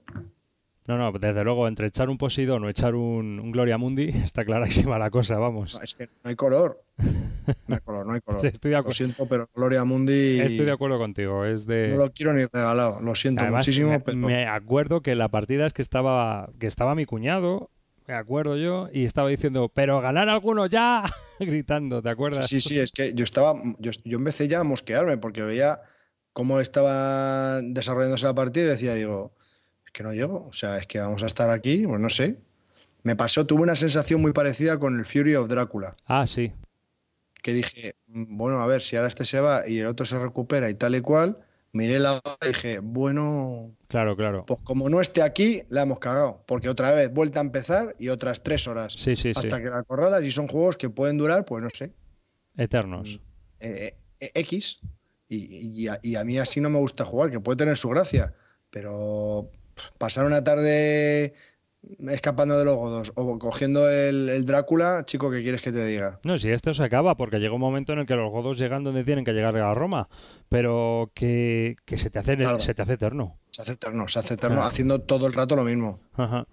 Lo siento, pero este se lleva el calvo de mierda, pero por méritos propios, vamos. Por la puerta grande que si se lo lleva, joder. Pues ah, nada, aquí habéis tenido la sección Tos Calvo que hacía pues más de un año que no la hacíamos y ha sido la, la sección para el año todo el año 2010. A ver si el año que viene hacemos alguna más a menudo. Yo creo que deberíamos hacer una para el veranito. Sí, sí, cada seis meses, Todos los ¿no? jugados, sí, caen estos los seis primeros meses. Y a ver, a ver qué tal. Y- No, a ver. Y yo traslado a los oyentes también cuáles son sus juegos. Los tres juegos que más les ha gustado este año 2010. ¿Qué juego es el calvo de mierda para ellos? O en este caso, si te llamas Rubén, Rubén de mierda. O lo que sea. y cuáles son las peores reglas que has leído durante este año 2010, que también nos gusta mucho, es una cosa que a nosotros no- nos llama mucho la curiosidad, lo de las reglas. Recordar a- que esto es de lo jugado, aunque- no de lo editado. Aunque nuestro top 10 eh, siempre estará en lo más alto de las reglas peor escritas del mundo mundial, el Siena. O sea, Sí, esa es mención especial y honorífica. El Siena es lo peor. sí, sí, es nuestra presidencia de honor en cuanto a reglas mal escritas, mal diseñadas, mal todo. O sea, mal todo. No se entiende ni en italiano. Eh, y hasta aquí Sí. el top calvo.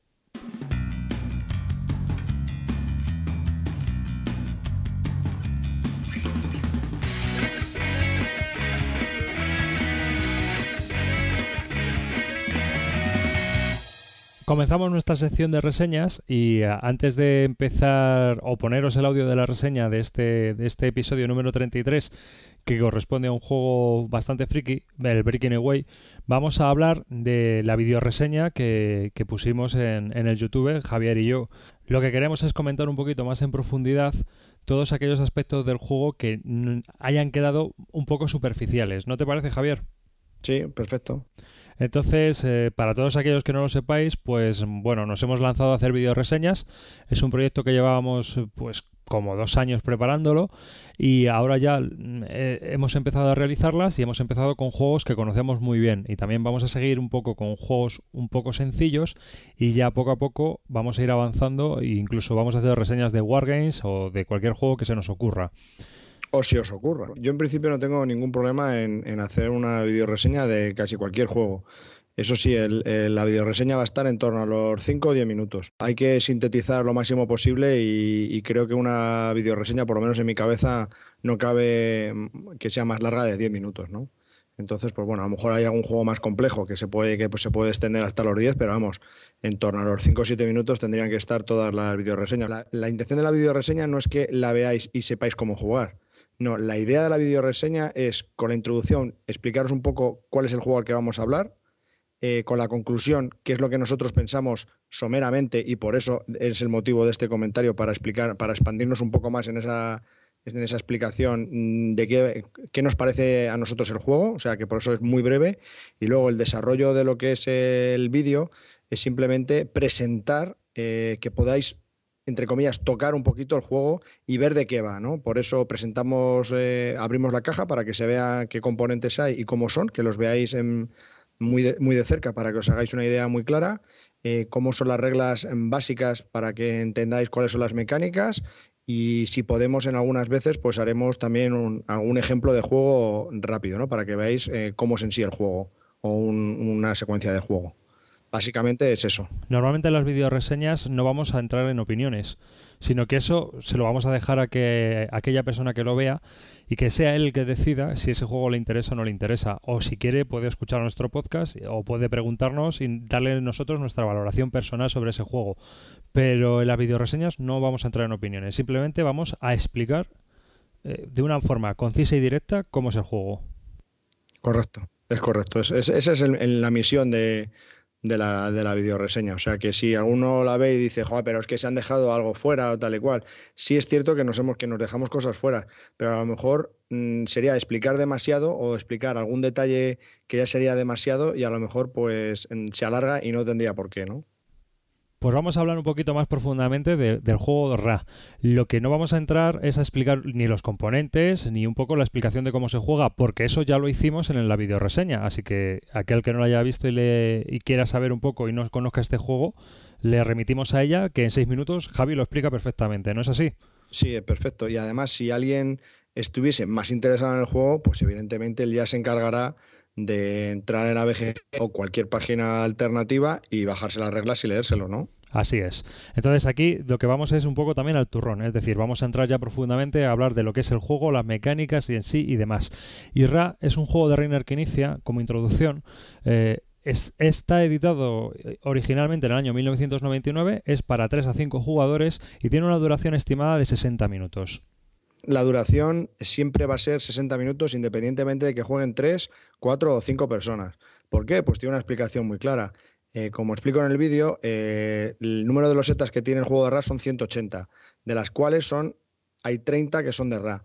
RA son las losetas que cuando por media se sacan 8 se acaba una época. Entonces, si multiplicamos de las tres épocas que hay, 3 por 8, 24. O sea, que si a lo mejor en la primera época salen las 8 losetas de RA muy rápido, pues luego para las siguientes épocas habrá más losetas normales que las de Ra, por lo que las otras épocas se harán más largas y al final, resumiendo, pues todo llegará a ser en torno a la hora. O sea, nunca se puede quedar muy, muy corto ni mucho más largo. Es una cuestión de matemática pura, vamos. La mecánica principal del juego RA es eh, una mecánica de subastas. En él se van a subastar las 180 losetas menos las 30 de RA, que son las que van delimitando eh, la duración del juego, y nosotros vamos a ir escogiendo las mejores losetas que creamos para ir puntuando puntos de victoria. Es muy sencilla, es una mecánica súper sencilla, pero trae mucho intríngulis. porque realmente eh, al subastar es a una ronda. Es decir, voy o no voy. Y si no vas en esa ronda y si pasas en esa ronda, ya no puedes apostar. Has perdido la baza. La tensión que se genera en esa subasta es muy similar a la que quizás, a la que quizás se pueda sentir un poco en el póker, ¿no? Todos sabemos que, o la gente que, sigue aquí inicia, sabe que es un, seguidor del póker. Y creo que muchas veces intenta transmitir esa tensión, ¿no? O, esa, eh, genera, esa energía que se genera en el póker, la intenta transmitir en sus juegos. ¿No te parece, Javi? Sí, Mm, no, no, lo había pensado como en el póker, pero la tensión es cierta. Quizás al principio, si cuando juegues tu primera partida, quizás no notas esa tensión, ¿no? La que estamos comentando, no notas esa tensión. Pero a medida que empiezas a necesitar unas determinadas fichas y, entras en una subasta porque verdaderamente te lo quieres llevar, empieza una tensión porque solo tienes algunas veces tres y algunas veces cuatro fichas para subastar. Entonces, como es una única subasta, ¿qué haces? ¿Vas con la más alta asegurándote que te la llevas perdiendo la opción de poder pujar con esa ficha tan alta para otras subastas, o bien pujas con una ficha más baja, pero con posibilidades de que otros te puedan sobrepujar. Porque claro, las fichas que tú tienes son vistas, al igual que la de todos los demás. Entonces tú sabes si pujas y las fichas que ellos, que cada persona ha puesto en su, en su parte de la mesa, son vistas también. O sea, tú sabes si a alguien le puede interesar o no. Entonces tú sabes si puedes ir o no puedes ir a la subasta y con qué fichas. Pero luego está en, la, técnica y táctica de cada uno, si quiere ir o no quiere ir. Entonces se generan unas tensiones bastante, bastante fuertecitas. Tienes que tomar decisiones, son decisiones muy duras, porque si te equivocas, ya la has liado en esa ronda. Es decir, no te vas a llevar las fichas. Eh, y esa ronda tú la has perdido. Tienes que intentar reponerte, que también es fácil, ¿no? Porque eh, es una consecución de subastas continuas. No, no te vas a quedar descolgado en ningún momento. Muy mal lo tienes que hacer. Sí, porque son tres épocas y a lo mejor pues, puedes hacerlo mal en una, pero en la siguiente te vas a reponer. O ya, o ya te, forzarás tú a reponerte, ¿no? Luego, otra cosa que a mí me llama mucho la atención de este juego es que eh, con el caos que hay dentro de la bolsa, ya que hay 180 losetas, que inicia ha conseguido un equilibrio quizás eh, una armonía y un equilibrio a la hora de jugar con, las mecánicas que, que, ha implantado en un juego tan simple que es alucinante el control del caos que hay. ¿no? Porque lo que intentamos es controlar ese caos que va saliendo de la bolsa y nosotros vamos a decidir si nos interesa o no nos interesa comprar todo ese caos que, se va repartiendo en el tablero. ¿No es así, Javi? Sí, porque además el caos también se representa en las rosetas de, de devastación, ¿no? O de, o las losetas malas, ¿no? Que te, que te, van quitando losetas buenas. Eso también genera un caos que, se subastan a la vez que con, que las buenas. Entonces es un, es un, pequeño problema adicional que te encuentras cuando, porque a lo mejor tú ves que las losetas que se han sacado por el momento todas te interesan, pero de repente el que va antes que tú saca una loseta de, de las malas, ¿no? De una hecatombe. Entonces ya estás fastidiado y dices, bueno, ahora me la llevo y ¿qué hago? Porque como me tengo que llevar todas, ¿ahora qué hago? Me lo llevo teniendo en cuenta que voy a tener que tirar dos losetas buenas porque me ha entrado una mala. Mm, ¿Cómo va esto? Entonces ya tienes el lío. Eso también forma parte del caos que, que organiza, que inicia en este juego.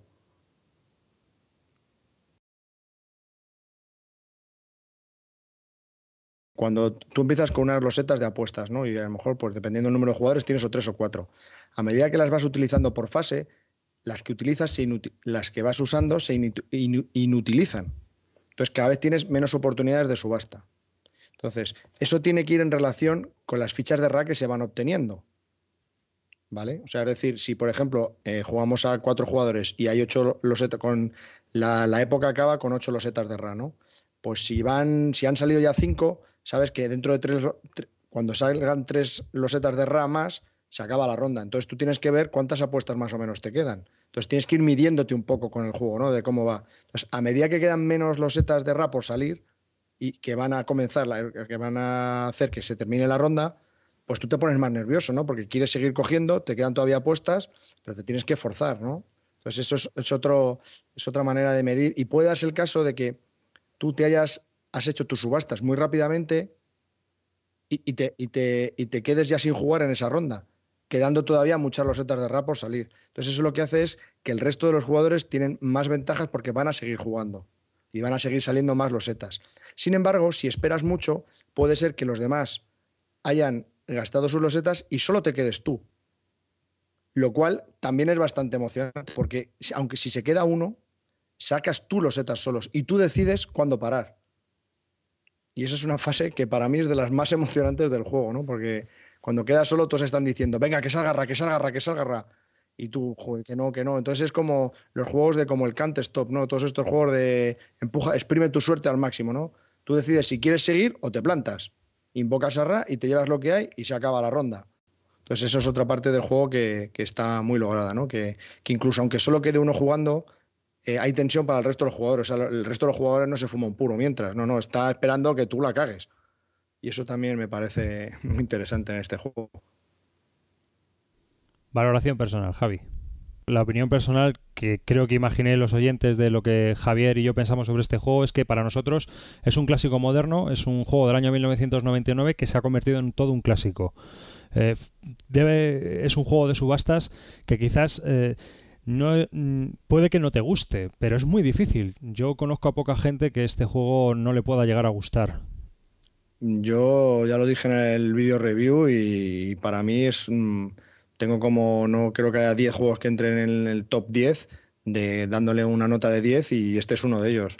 Para mí es un clásico total y yo creo que debería de estar en toda ludoteca de cualquier persona, ¿no? Es un pedazo de juego que siempre se va a ajustar a la hora, o sea, no, no te vas a cansar de él, no se puede hacer extenso ni nada, todas las partidas son distintas y ofrece muchísimo para el tiempo que juegas.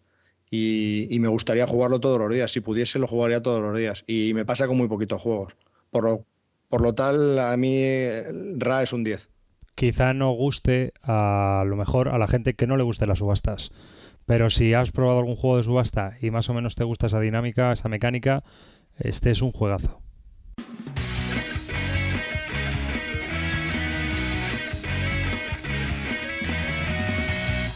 Vamos a hablaros de un juego bastante, pues bastante friki dentro del mundillo de los juegos de mesa. Sí, es un poco friki y una vez, aunque es bastante friki, eh, está considerado uno de los mejores juegos de carreras. De carreras. Por mucha de la gente que ha jugado. Por lo que por eso lo queremos reseñar.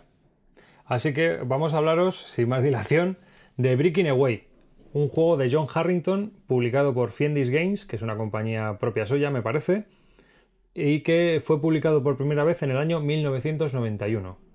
Está dirigido a de 3 a 6 jugadores, para que jueguen de 3 a 6 jugadores, y viene una edad sugerida de 10 años o más, aunque yo creo que quizás sea de 12 o más por las mecánicas y el desarrollo del juego que no son tampoco tan simples como parecen. Como os he comentado, pues es un juego de carreras. Es un juego que hay que comprarle directamente a este hombre en la página de Fiendis Games porque no se distribuye oficialmente y que cuesta desde España 28 euros con portes incluidos. Te metes en su página web, lo pides y te lo envía. Eh, el juego viene en un sobre, en un sobre normal y corriente de burbujas y tú tienes que montar hasta la caja que viene dentro preparada para montar. Montas la caja, preparas todo, pones las pequeñitas que vienen para cada ciclista y demás. Bueno, no hemos dicho, pero principalmente Breaking Away es un juego de, de bicis. Es una carrera en un óvalo y es una carrera. Son dos vueltas y media y ya está. Pero yo no sabía. Claro, yo veía la caja que era súper endeble y una sí, pero cartón guarro guarro. Eh, aquí está la caja, ya, ¿no? la tenemos aquí. Y si tú venía así plegada, todo, cerrado. o sea, montada pero, pero plegada. Hay que desplegarla y meter todos los componentes del juego en la, en la caja y demás. Breaking Away, como dice Javi, es un juego que, es de un velódromo, o un velódromo, o puede ser también una carrera de, de ciclismo de ruta.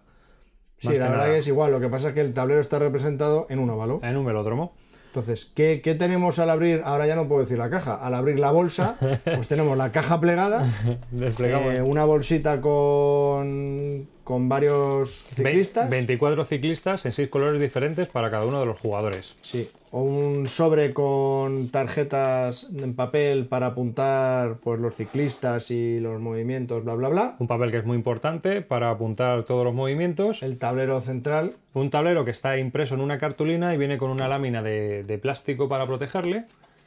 O sea, viene pegado en él. O sea, es una cartulina plastificada, por decirlo de alguna manera. Luego viene un libreto en papel, línea 4 de reglas y otro de un ejemplo. Un tutorial. Un tutorial, ayuda y tal y cual.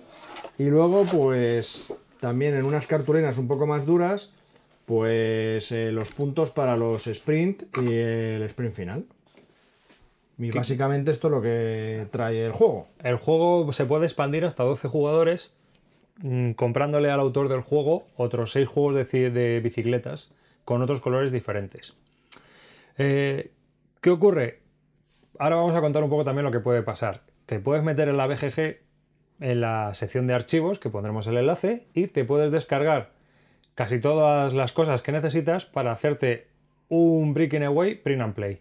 Es decir, nos podemos descargar todos los archivos necesarios, excepto las bicicletas, que no las tendremos que fabricar, aunque podremos usar hasta peones con, números. sí, Lo, importante es que sean de distintos colores y cada, cada jugador va a tener cuatro peones del mismo, color. del mismo color, numerados, eso sí, del 1 al 4. Y ya está. no se necesita absolutamente nada más. Entonces, es un juego que es muy fácil de fabricarnos y que es muy fácil de conseguir fácilmente. Si vemos que el tablero que hay en la BGG no es bueno tal, pues nosotros podemos hacer un, escaneo del tablero y, lo pondremos a disposición de, la gente por si se lo quieren fabricar. Porque las reglas te las puedes también descargar, las hojas de ayuda y todo lo necesario para jugar.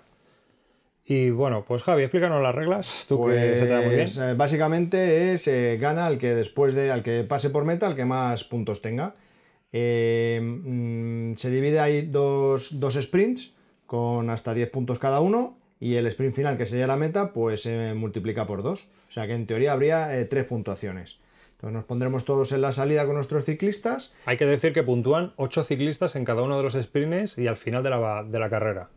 Entonces hay un sistema, por cada ciclista hay un, esto es quizás lo, complejito o, lo gracioso del juego, es que tenemos una serie de puntos iniciales por cada ciclista que tendremos que dividir en tres columnas, ¿no? Y esos son nuestros puntos de movimiento.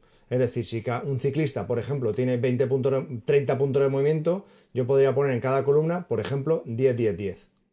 Por ejemplo. Por ejemplo. Por ejemplo. Entonces, ese ciclista, ¿cuánto se puede mover? O 10, o 10, o 10. Exactamente. ¿Vale? No se puede, no es como el líder 1 que tú vas quitándole, no, no, no, no. Eso es lo que tú puedes mover, 10. Entonces, digamos, entonces ese ciclista mueve 10. Pero, ¿ha movido realmente 10? Sí, ha movido realmente 10. Pero el coste de moverlo son 10, eso hay que verlo cuando se han movido todos. Sí. Una vez se han movido todos los ciclistas, empieza el primero. ¿El primero es líder y va, ahí tiene diferencia con el segundo? Sí. Pues entonces, el coste de mover esos 10 es todos los espacios en blanco que hay hasta el segundo corredor.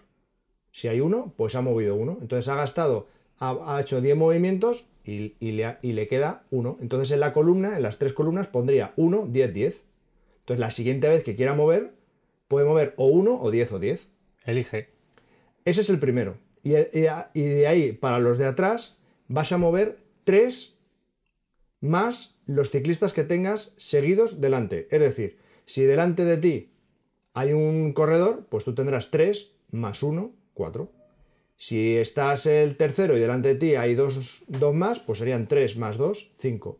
Por número de ciclistas, o sea, es decir, si delante de ti hay, en la casilla delante de ti hay 3, pues son 3 ciclistas. Pues son 3, más, 3 que puedes mover son 6. 6 puntitos de movimiento. ¿no? En el momento que hay un espacio entre medias de 1, pues solo puntuarías los 3, ¿no? Y así eh, se van quitando los puntos a todos los ciclistas. De, esta, de esta manera, al final del turno, digamos que te quedarían los dos movimientos que no has movido, que no has decidido mover, en este caso, por ejemplo, un 10 y un 10, porque has movido 10, más lo que, lo que te tocará por, dependiendo de los que hubieran por delante de ti o por detrás, si eres el primero. Y ya está. Eh, así se va desarrollando la partida. Cuando pasas por los ocho primeros van anotando puntos en, por las metas volantes y el final, pues esto es lo que hay. Así de simple. Así de simple es el juego. Y así de fácil.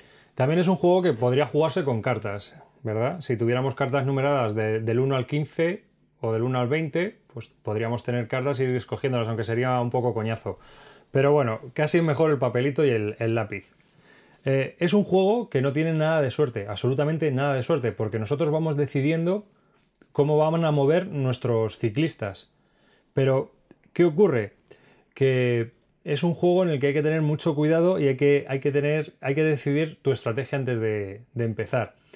También deciros pues, que este juego de John Harrington nació en el, juego, en el año 91, pero antes de eso se jugaba, se jugaba por correo, o incluso se ha estado jugando por correo electrónico durante, durante años hasta su publicación en, en cartón y en papel. Y entonces, pues hay bastantes eh, reseñas antiguas sobre este juego que las podéis encontrar en la página web. Eh, en el desarrollo de este juego, que no tenemos nada de suerte, pues hay que decidir un poquito. Mm, la mayor decisión que quizá tengamos nosotros como jugadores es un conflicto de prioridades. Es decir, decido ir en el pelotón para ir acumulando puntos o no perderlos, los que ya tengo, o decido sprintar y arriesgarme a escaparme para obtener unos puntos de ventaja que me permitan seguir avanzando el primero para puntuar en un sprint o en, la carrera final. Ponemos, un, ponemos, un, ejemplo. Uno de los corredores, en vez de ponerse 10-10-10, como hemos dicho en el ejemplo inicial, pues se puede poner 15, 10 y 5. ¿Vale? Si yo decido mover 10 y luego solo gano 8, pues serían 10, 8, 5. perdón, 15, 8, 5. Entonces, en el momento en que yo gaste ese de 15, voy a sacar tanta diferencia que luego ya no voy a tener 15, a lo mejor tengo 3, 4 o 5, dependiendo de cómo quede. Entonces, ya no voy a volver a poder conseguir tantos puntos. O sea, ese ciclista está, entre comillas, digamos, condenado a no avanzar tanto. Entonces, como que digamos que tienes una oportunidad para dar el sprint. Sí, a no ser que te quieras mantener en una, en una, media, pero es que tampoco compensa, porque aquí lo que interesa es ir puntuando. Porque aunque te quedes en el pelotón, como empieza a haber diferencias con el de delante, perdón, solo puedes sumar tres puntos. Solo. Entonces, claro, te vas a ir de 3 en 3, de 3 en 3, de 3 en 3.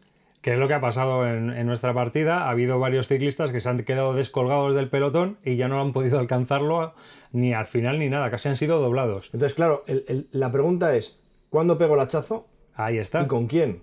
Y además eh, te puedes montar una estrategia porque a la hora de repartir los puntos tenemos cuatro ciclistas con cuatro calidades distintas. El primer ciclista es el mejor, y el cuarto es el peor. Y cada uno se reparte unos puntos distintos. Claro, porque a lo que se refiere David con el mejor y el peor es simplemente que el primero, el número uno, tiene 30 puntos y tú te los divides en tus tres columnas como quieras. O cuatro, porque... El siguiente tiene 20, el otro tiene... No, 30, 20... 25, 20 y 16. Eso, 35... 30, 25, 20 y 16. Pues eso. Entonces, claro, mm, cómo te los dividas y cómo es un poquito pues esa, es la estrategia. ¿Y el juego, pues qué dura? Pues dura alrededor de una hora y entre 12 y 15 turnos. 12 y 15 rondas porque son variables. La verdad es que puede haber carreras más tranquilas y puede haber carreras con mucho más, más frenéticas, por decirlo de alguna manera. El juego a mí me ha parecido muy divertido. Tiene, mucha tensión. Tiene mucha tensión. Porque no sabes, eh, hay una cosa que no viene en claro en las reglas y es si la hoja que utilizamos para apuntar nuestros movimientos se oculta a los demás o no. Pero nosotros hemos pensado que se debe de ocultar porque eso da más rapidez al juego y además no sabes qué es lo que está haciendo los demás. Por ejemplo, en, cuando hemos estado leyendo las reseñas de Breaking Away en la página web, pues decían que otros que habían jugado es que, que sí, que ellos jugaban a ocultar. Porque esto puede tender al análisis parálisis. ¿Por qué? Porque yo no sé, tengo tres posiciones para mover, para un corredor. 15, 10 y 8. Entonces, ¿Cuánto muevo? Pues dependiendo de lo que le queden a los demás. Entonces, ¿qué me voy a levantar? ¿De la mesa y ver lo que les queda a los demás por qué es lo que tienen apuntado en su papel? Entonces, puede ser una lentitud de juego tremendo. Entonces, si todos jugamos oculto, pues cuentas con lo tuyo. Entonces, a tira y a ver qué pasa. Y presupón lo que puedan tener los demás o no puedan tener los demás, que puedes más o menos adivinarlo según los movimientos y cómo va la carrera. Pero vamos, a mí eso me parece un poco la realidad del ciclismo. Ah, Tú tiras y no tienes ni puñetera idea si el otro va a tirar, se va a quedar o qué. Pues esto es igual. Tú tiras y a lo mejor uno te sorprende y cuando tú sacas uno de 10, cuando ya estás casi terminando, que dices, joder, aquí no le queda a nadie una tirada de 10. y de repente, te de repente dice uno, 14. ¿Cómo? A ver, muéstrame tu hoja. Entonces ya te la muestra, ¿no? Para que veas los 14. Pero vamos, que, sí, en ese sentido. Y pega un acelerón, te sobrepasa, te puntúa en el sprint y te puñetea. sí, que eso también nos ha pasado, que hemos utilizado muchos puntos para el sprint y una vez hemos llegado al sprint, esos ya han estado condenados. se, han, agotado, se han agotado, se han asfixiado los pobrecitos. ¿A ti qué te ha parecido el juego, Javi? Me ha, me ha gustado bastante. Ya he probado varios de carreras y más de bicis. Tengo el líder 1 hemos probado así también de carreras el Fete Autos y este Breaking Away me, me ha sorprendido. Para ser amateur total, Total, la, total. la producción es un Yo juego creo- de carreras fino, fino, ¿eh? Tiene una rejugabilidad total. Sí, sí, además es, es la tensión y el pique que tiene de, de poder tirar para adelante y de montarte tus incluso, estrategias. incluso, yo qué sé, yo que me acuerdo cuando era joven que iba a un bar y jugábamos a los dados o tal y cual. Esto te lo puedes llevar a un bar. Sí. Y con unas cañas puedes estar jugando. Sí, sí, te puedes hacer una versión portátil, print and play, sí, sí, sí, la verdad que. con unos daditos o algo así para Quizá- poner... Quizás le quites una meta volante o lo haces un poco más corto si quieres. A mí me parece un juego... mm, No, lo digo porque si estás de cervecitas, pues Hombre. no vas a estar una hora dándole. Una, una cosa que habría que comentar es que aunque haya que apuntar, hay que apuntar muchísimos números en la hoja, eh, realmente cuando empiezas a hacer la secuencia de juego y a moverte, eh, hacia la mitad de la carrera, la primera vez que juegas, ya vas apuntando directamente, no tienes que hacer Ya, muchas sí, va- cuentas. va vas- bastante rápido. Vas muy automatizado. eh, al final resulta fácil de jugar. No es nada complicado y, y te vas montando unas estrategias para, para ir haciendo pelotón y poder escaparte de los sprinters. Porque lo bueno que tiene el pelotón es que vas, vas adquiriendo rebufo y eso te va dando fuerza para, para luego poder tirar de golpe. Poco a poco, pero te va dando fuerza. O por lo menos mantenerte en una línea. ha sido una partida muy interesante, nos ha divertido bastante el juego, como os hemos dicho. Y bueno, que sepáis que es un juego de John Harrington, de, publicado por Fiendis Games en desde el año 1991 para 3 a 6 jugadores y que lo podéis conseguir en su propia página web enviándolo a casa por 28 euros en un sobre. ¿A ti te parece que este juego con dos funciona aunque no venga reflejado como Sí. para dos? Bueno, lo que hemos hecho, como bien os hemos dicho, eh, Breaking Away es un juego de 3 a 6 jugadores. Nosotros lo hemos jugado para dos, lo único que cada uno ha cogido dos equipos. ¿Eh, ¿Pierde tensión? No. Sigue teniendo la misma tensión que tiene. mm, no lo, sé, lo no- único que te toca registrar. Más lento, tampoco. Tampoco, pero te toca registrar más dados. O sea, más datos en la hoja de. Sí, porque tienes, juegas con dos ciclistas. hojas, una para un equipo y otra para otro. Quizás te varía un poco la estrategia en el sentido de que cuentas con ocho ciclistas para ir haciendo pelotones. Entonces, eso te ayuda y te. Yo no he caído. Yo la verdad que he ido. Hombre, en esta partida no, pero si juegas más veces a dos, sí que te puede ocurrir. Sí, eso sí. Cuidado porque también este juego yo creo que funciona para ser de carreras muy bien a 6. Y muy pocos juegos de carreras funcionan bien a 6. Es que realmente no hay pérdida de tiempo. Nada. Quizás se aumente en 10 minutos más la- el tiempo de juego porque jueguen 6. En relación a 3 o 4. Realmente yo no le veo la, la gran diferencia. No, yo tampoco le veo ninguna Sí vas diferencia. a tardar un poquito más, pero vamos, que tampoco va a ser dramático. Para nada. Este juego es muy escalable y a 2 se puede jugar. También. Es, es aceptable, yo diría que es aceptable. Eh, tú también, ¿no? Sí, pero yo no lo jugaría más a 2. Ya, claro. O sea, cuanto Pero más ¿qué te mejor. haces la idea? Pues, si juegas, si no tienes otra opción y tienes este juego, pues juegas y muy bien. No, si además anda- hemos andado muy picados toda la carrera. Sí, sí, sí, sí, sí. Pero bueno, que, que vemos el potencial que puede tener con de 3 a 6 y la verdad que el, el número de jugadores óptimos son 6 Sí. o 5, vamos. Y eso es difícil. Sí. Entonces, eh, es, es, ¿para, quién es este, ¿para quién es recomendable este tipo de juego? Pues yo creo que Breaking Away vale para todos. Sí, sí. Es un No juego que yo- jugones, eh, ocasionales, muy jugones. Es un filler en toda regla perfecto. No es un filler porque dura casi una hora, pero Sí, es, bueno. una, es una hora divertida y de mucha Sí, tensión. sí, sí, sí, sí, total. Es una carrera. Sí, es una carrera y con su tensión. Y además, eh, yo creo que es muy narrativa. O sea, yo creo que eh, es muy realista con respecto a lo que ocurre en, en el ciclismo. Sí. Está muy clavado. Otra cosa que me gusta de este juego es que no hay más. O sea, es decir, cuando- el líder 1, que si pinchas, que si te caes, que si... No, no, no, no, no, no. Aquí no hay nada. O sea, esto es a correr. Luego hay unas reglas opcionales que sí te puedes caer. Sí, a, correr, a sprintar y a ganar. No hay más. No hay más. Entonces, esa simplicidad también hace que, que sea muy interesante el juego. Bueno, a mí, me lo, a mí verdaderamente me lo parece. que te centres. Así que, bueno, pues nada, que, que alguien que se interese por este juego, que para mí por lo menos es mucho más interesante que Fórmula D, por poner otro ejemplo clásico de juegos de carreras, que es el más conocido de ellos, aparte del- de que el Leader One sea de ciclismo, pero como juego de carreras siempre tenemos al Fórmula D entre comillas, ¿no? Como el, el estandarte. Yo creo que es mucho mejor juego que Fórmula D. Te lo puedes fabricar tú. Miraremos si está pues, disponible lo del tablero y si no, pues lo escanearemos nosotros para que la gente se lo pueda imprimir. Pero vamos, es un óvalo de 40 casillas. Ya está. Sí, y, y nada, eh, realmente es un juego que nos ha encantado como juego de carreras. Pues eso, Breaking Away para, para todos.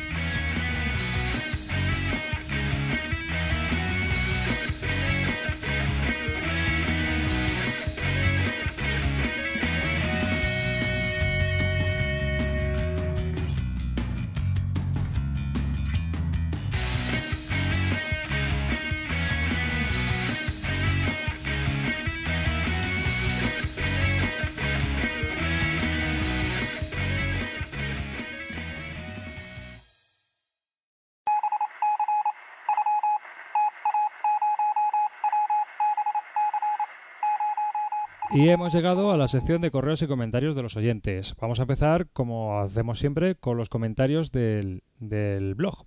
El- los comentarios que habéis dejado en nuestra entrada del podcast número 32 dedicado al Thunderstone también, con la reseña del Thunderstone, que es un tema que ha traído bastante que hablar y ha sido bastante comentado porque había mucha gente que estaba tanto a favor como en contra de nuestras opiniones, lo cual, pues bueno, mira, no- yo me alegro de haber creado debate. Que bueno, que lo hicimos in- inocentemente, no pensábamos que tampoco lo conociese mucha gente y al final, pues bueno, eh, pues ha habido, ha sido un tema calentito. Asuea nos comenta que jugó al Thunderstone este fin de semana y que para él tiene más posibilidades de lo que nosotros comentamos. Eh, es cierto que cuando utiliza las randomizers puede salir una partida muy complicada, pero no imposible. No, es imposible, no es. Simplemente es que puedes estar ahí, pues, todo un día. Un juego que dura 60, 60 75 minutos, pues puedes estar mm, toda la tarde. El siguiente comentario nos lo deja Roboto, que por cierto tiene una página web bastante curiosilla. Voy a dejar el enlace también en la lista de temas para que aquellos que lo queráis lo visitéis. Es una página así un poco dedicada a los mundos frikis y que es interesante. Y nos dice que, que bueno, que él estaba intentando olvidar este título, que ha sido el mayor fiasco de su ludoteca y que siente aún desagradables escalofríos cuando piensa en la cantidad que pagó por él creyendo que estaba frente a una evolución mejorada del Dominion. Este, me pasa lo mismo. ¿A ti también te pasa igual ahora? Sí, que, me, que, a mí me costó 36 euros. Madre Que mía. jamás ni pagué yo por Dominion ninguno de 36 y bueno, la verdad que no sé.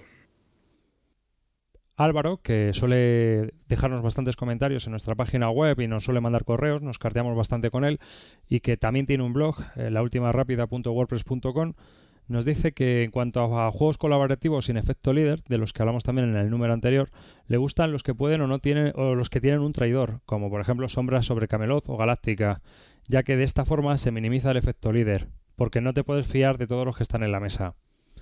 Bueno, es una, es una manera de, quizás sí, de minimizar ese efecto líder, pero también mm, en otros juegos, cuando se exige a cada uno de los miembros el cumplir unas, eh, unos requisitos, pues también provoca que ese efecto líder se vea minimizado.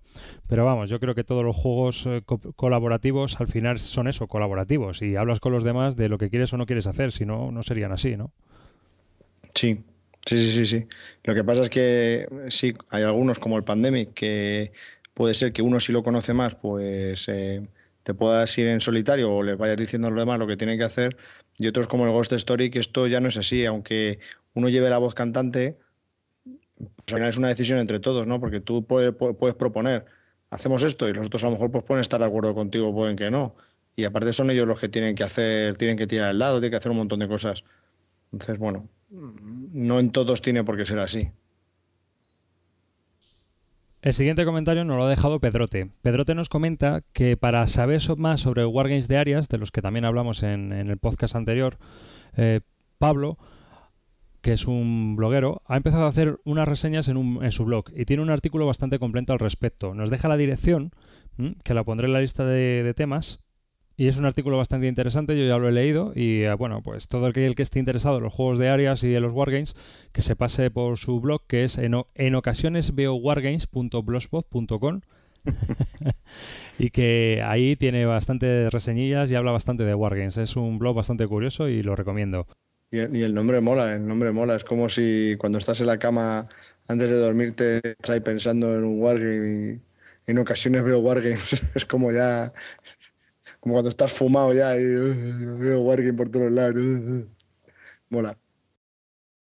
Mascleto nos comenta también en nuestra página web que con respecto a los juegos cooperativos y el efecto líder, hay un juego que le ha sorprendido cómo, cómo afronta ese problema.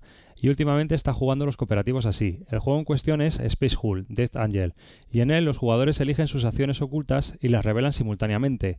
De esta forma, aunque se supone que en el juego tiramos todos de la cuerda hacia el mismo lado, se han dado situaciones muy, muy graciosas de disidencia o de opiniones contrarias a la de la mayoría.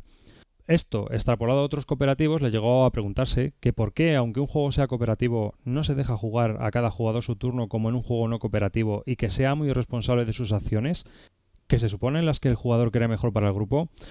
Mm, por las pruebas que él ha hecho hasta ahora, dice que es bastante más divertido al acabar la partida discutir, porque tenías que haber hecho no sé qué, que convencer a alguien durante la misma tienes que hacer no sé cuánto. Mm, hombre, yo creo que cada juego tiene sus mecánicas y hay juegos que no se adaptan a eso de las órdenes ocultas. O que no invitan a eso, ¿no? claro, o sea, es tienes que... esperar el turno del otro para, para realizar el tuyo. Entonces, a lo mejor eso no se puede implementar en todos. Aunque en algunos podría funcionar, pero no en todos. Yo creo aunque es una cosa curiosa también. Pero. No, pero es muy divertido, eso sí que puede causar serios problemas en el seno del grupo, porque a lo mejor todos estamos de acuerdo en que tenemos que ir para allá y hay uno que de repente se le ocurre la brillante idea de que tenemos que ir para acá. Entonces, cuando se revela todo, dices, pero tío, ¿tú estás fumado? ¿Tú has visto la que nos vas a meter por tu puta disidencia? Eso puede ser muy divertido, ¿eh? El siguiente comentario nos lo deja Antoine. Eh, nos pregunta lo primero que si nos gusta realmente el of the Rings, el Señor de los Anillos. Pues Antoine, sí, a mí me gusta bastante, me parece un juego bastante bueno.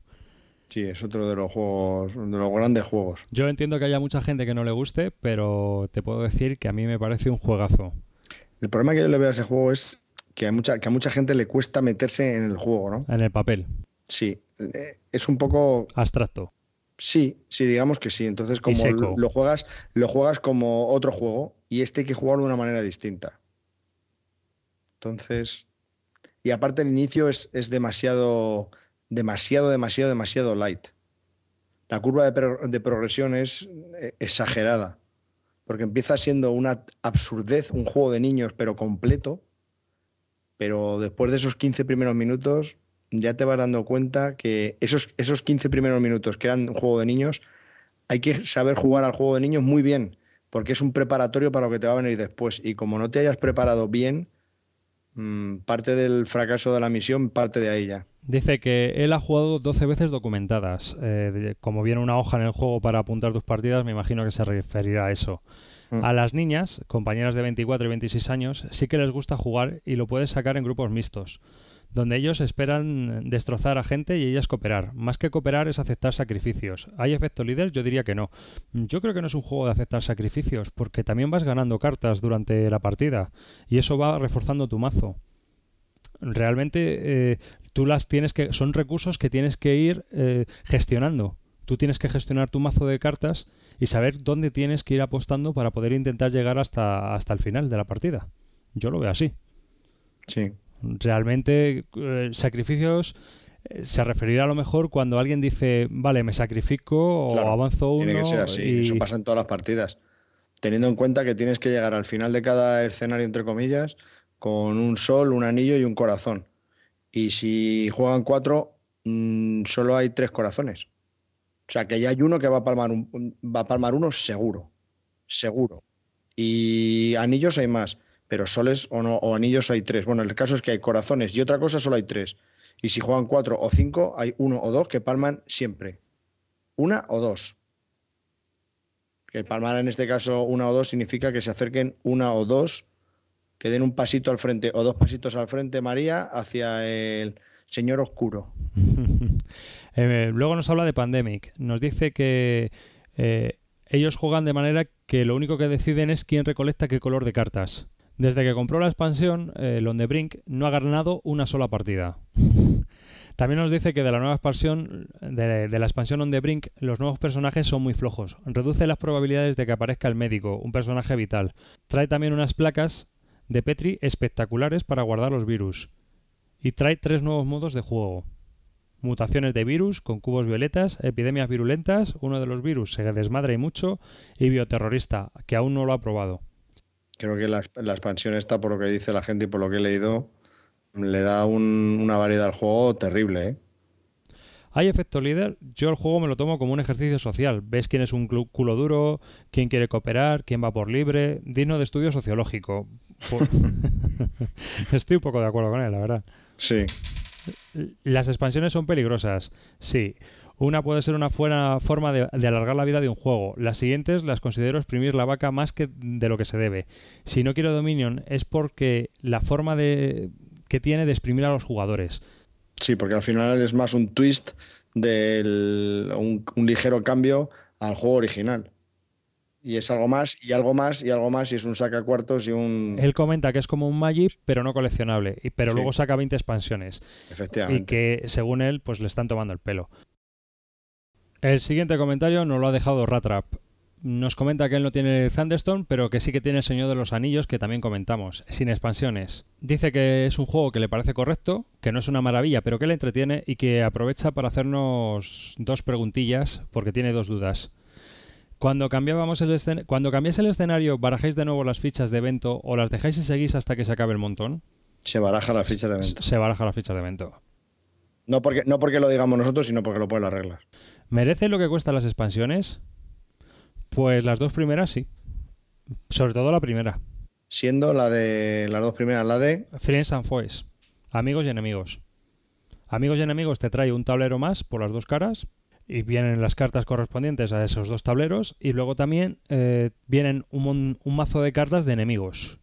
Que añaden una dificultad extra al juego. Es verdad, no me he acordado de los enemigos, qué guapo. Y esos van saliendo enemigos y entonces cada vez que si, si se llena todo de enemigos, no me acuerdo cuántos enemigos eran ahora mismo, pero si se te llena todo el tablero de enemigos en fila, has perdido la partida. Es verdad. Es otra forma de perder. Es como, es un minijuego. Sí. La de Sauron añade eh, unas fichas de evento más difíciles que las que vienen en el juego básico, por si lo ves demasiado fácil. Te añade también el personaje de Sauron y en, ese, en esa expansión lo que hace es que un jugador hace de Sauron. Y pueden jugar cinco jugadores, cuatro haciendo de hobbits y uno hace de malo. Eh, o sea, es un cooperativo, pero cuatro contra uno. Pero, y Sauron tiene su propia baraja de, su propia baraja de eventos. También. Y entonces el juego ya se convierte en algo bastante complicado. Y bueno, pues vienen más cosas. Pero bueno, eh, en principio viene eso. Y viene una bolsa también para guardar las fichas, etcétera. O sea, mm, las dos expansiones son interesantes, sobre todo la primera. Luego hay una tercera, pero esa a mí no me llama nada la atención. Tampoco he oído muy buenas críticas y no me ha interesado ni adquirirla ni estoy interesado en ella. Pues pasamos, hemos terminado con los comentarios que han dejado en nuestra página web y vamos a pasar a los correos. Manuel Mendaña nos escribe para eh, mandarnos una sugerencia. Dice que podíamos hacer un pequeño glosario de términos como filler, Eurogame, Wargame, etcétera. Lleva poco tiempo siguiendo el podcast y aunque va pillando el argoz, al, principio andaba un poco perdido. Estoy con él. Deberíamos de haber hecho en algún momento como un mini podcast explicando términos. Que tampoco nos cuesta mucho, son 10 minutos, una cosa así, por ejemplo, ¿eh? lo que se me ocurre. Más que un mini podcast es escribirlo. Una, eso es, escribirlo. Mm, ¿sabes? Yo creo, hombre, eh, eh, en el podcast hay que llegar a un término medio. Ni te puedes pasar ni te puedes quedar corto. Sí, hay muchas cosas que las explicamos, ¿no? Que cuando empezamos y lo, lo decimos, y otras cosas que nos las callamos y las obviamos, ¿no? Como espe- especialmente todos estos términos que se incluyen en el vocabulario y que hace que el, el oyente novato pues se quede un poco pez, ¿no? Lo entiendo, lo entiendo. Fernando, a través de nuestro formulario de contacto que se encuentra en nuestra página web, nos ha mandado un correo en el que nos felicita por la iniciativa de los videotutoriales. Eh, gracias. Y te pregunta a ti, Calvo, directamente si te atreves con el Labyrinth. Poco cabrón eres tú, ¿eh? Mm, no todavía. Realmente no lo sé, pero ahora mismo no puedo. El siguiente correo es de Emilio de Sousa Galvez, eh, Sagres, que nos envía un audio correo y que os vamos a poner ahora para que lo escuchéis. Eh, es un audio correo en el que nos explica una, una pe- pequeña reseña sobre Grand Cru, eh, uno de los juegos de vinos, y también Pequeña, eh, perdona, pequeña, pero muy completa. La verdad es que son seis minutos que no tienen desperdicio. A mí me ha encantado. y por último termina metiéndole un poco de cera al calvo por el tema del Master and Marauders. Ahí has reventado el, el comentario de Espíritu, lo has reventado con lo último, macho. Con lo bien que te había quedado lo del Gran Crew. ¿A qué me metes cera, tío? Ya lo sé, ya lo sé. El, ¿en qué momento no vuelvo a comentar un juego? no vuelvo a poner, no vuelvo a poneros eh, un juego en el radar nunca más. Hasta que no haya salido. Efectivamente. Y te lo hayas comprado. Eso, Que es lo que hago yo. eso. ¿Ves? Eso me pasa por adelantarme, porque soy un adelantado a mi época. Os dejamos con el audio correo y seguimos después.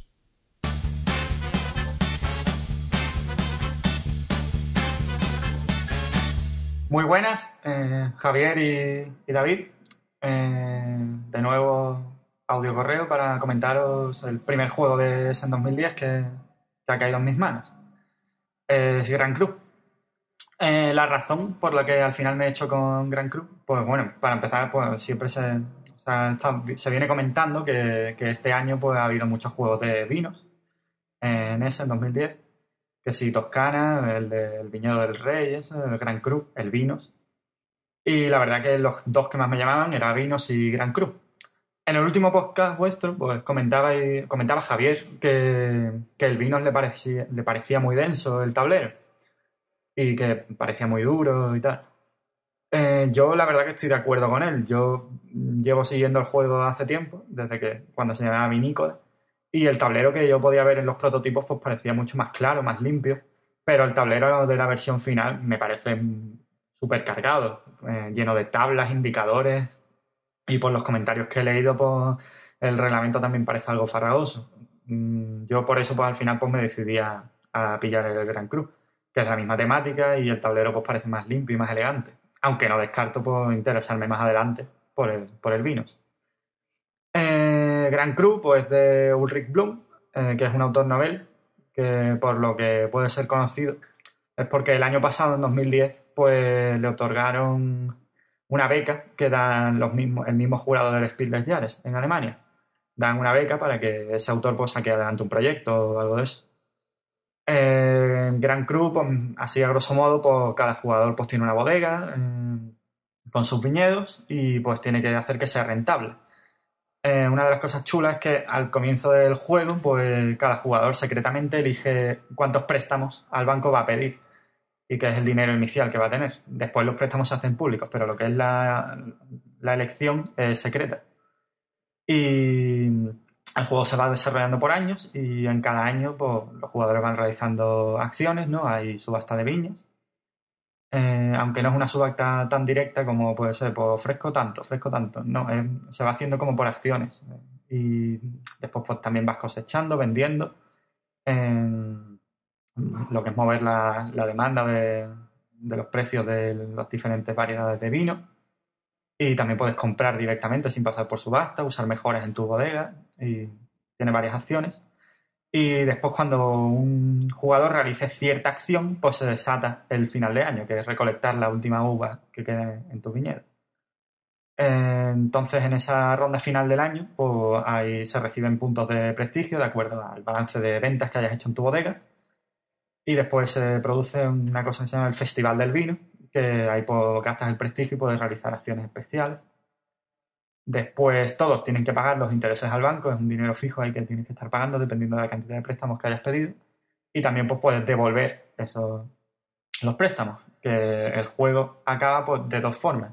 Bien cuando un jugador haya pagado todos sus préstamos, o bien cuando alguien vaya tan mal, tan mal, que tenga que pedir más de 11 préstamos. Entonces, cuando llegue ese punto, pues se hace un balance de cada bodega. Esto quiere decir que no es la persona que se haya quitado antes todos sus préstamos, quiere decir que vaya a ganar. Eh, todo esto que estoy diciendo, pues muy resumido, evidentemente. Lo que sí más gratamente me ha sorprendido es que la temática del juego, pues yo me la esperaba mucho más pegada. Y sin embargo, no. Eh, tiene, tiene la temática, las mecánicas que tiene están bastante bien integradas con el tema. O por lo menos eso es lo que a mí me parece. Sobre todo, por ejemplo, una mecánica que tiene la maduración del vino en los barriles o, o eso que hemos comentado del final del año, la cosecha, pues todo eso está bastante bien integrado.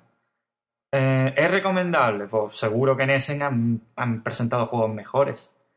Pero malo tampoco no es este juego. Y si alguien está interesado por, por la mecánica y la temática que, que tiene, pues puede ser un, buen juego. Los componentes no son malos tampoco. Hay, quizás lo peor es los tableros individuales que tienen un grosor bastante poco.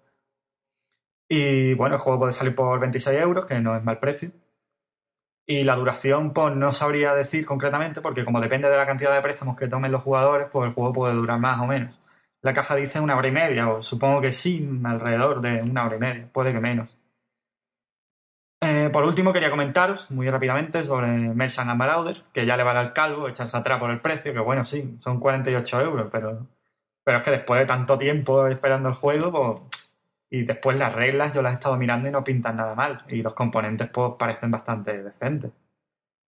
A mí me, atrae bastante, Además he leído por ahí que que cuentan que el juego tiene como dos extremos, ¿no? Tú puedes jugarlo como un comerciante o te puedes dedicar a, en plan más pirata, ¿no? Más agresivo, incluso mezclar, mezclar un poco los dos y que hay mucha interacción entre los jugadores, eh, que tiene una buena profundidad.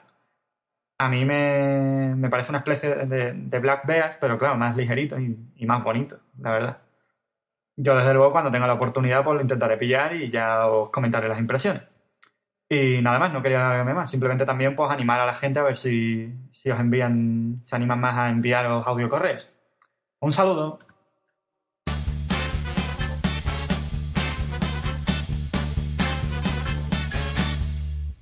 Pues está muy bien. La verdad es que un audio correo bastante completito. Muy bien. Nos describe bastante bien el juego de Grand Crew. Y, y, bueno, también nos han mandado un vídeo, lo voy a editar y lo voy a poner. Es un abriendo la caja lo pondré durante la semana que viene para que veáis también cómo es el juego por dentro. Muchas gracias, Agres. Y nada, pues tío, que lo que comentas en el audio correo, a ver si más gente se anima y podemos tener una sección un poco más completa con audio correos de más gente. El siguiente correo es de Miquel Jornet.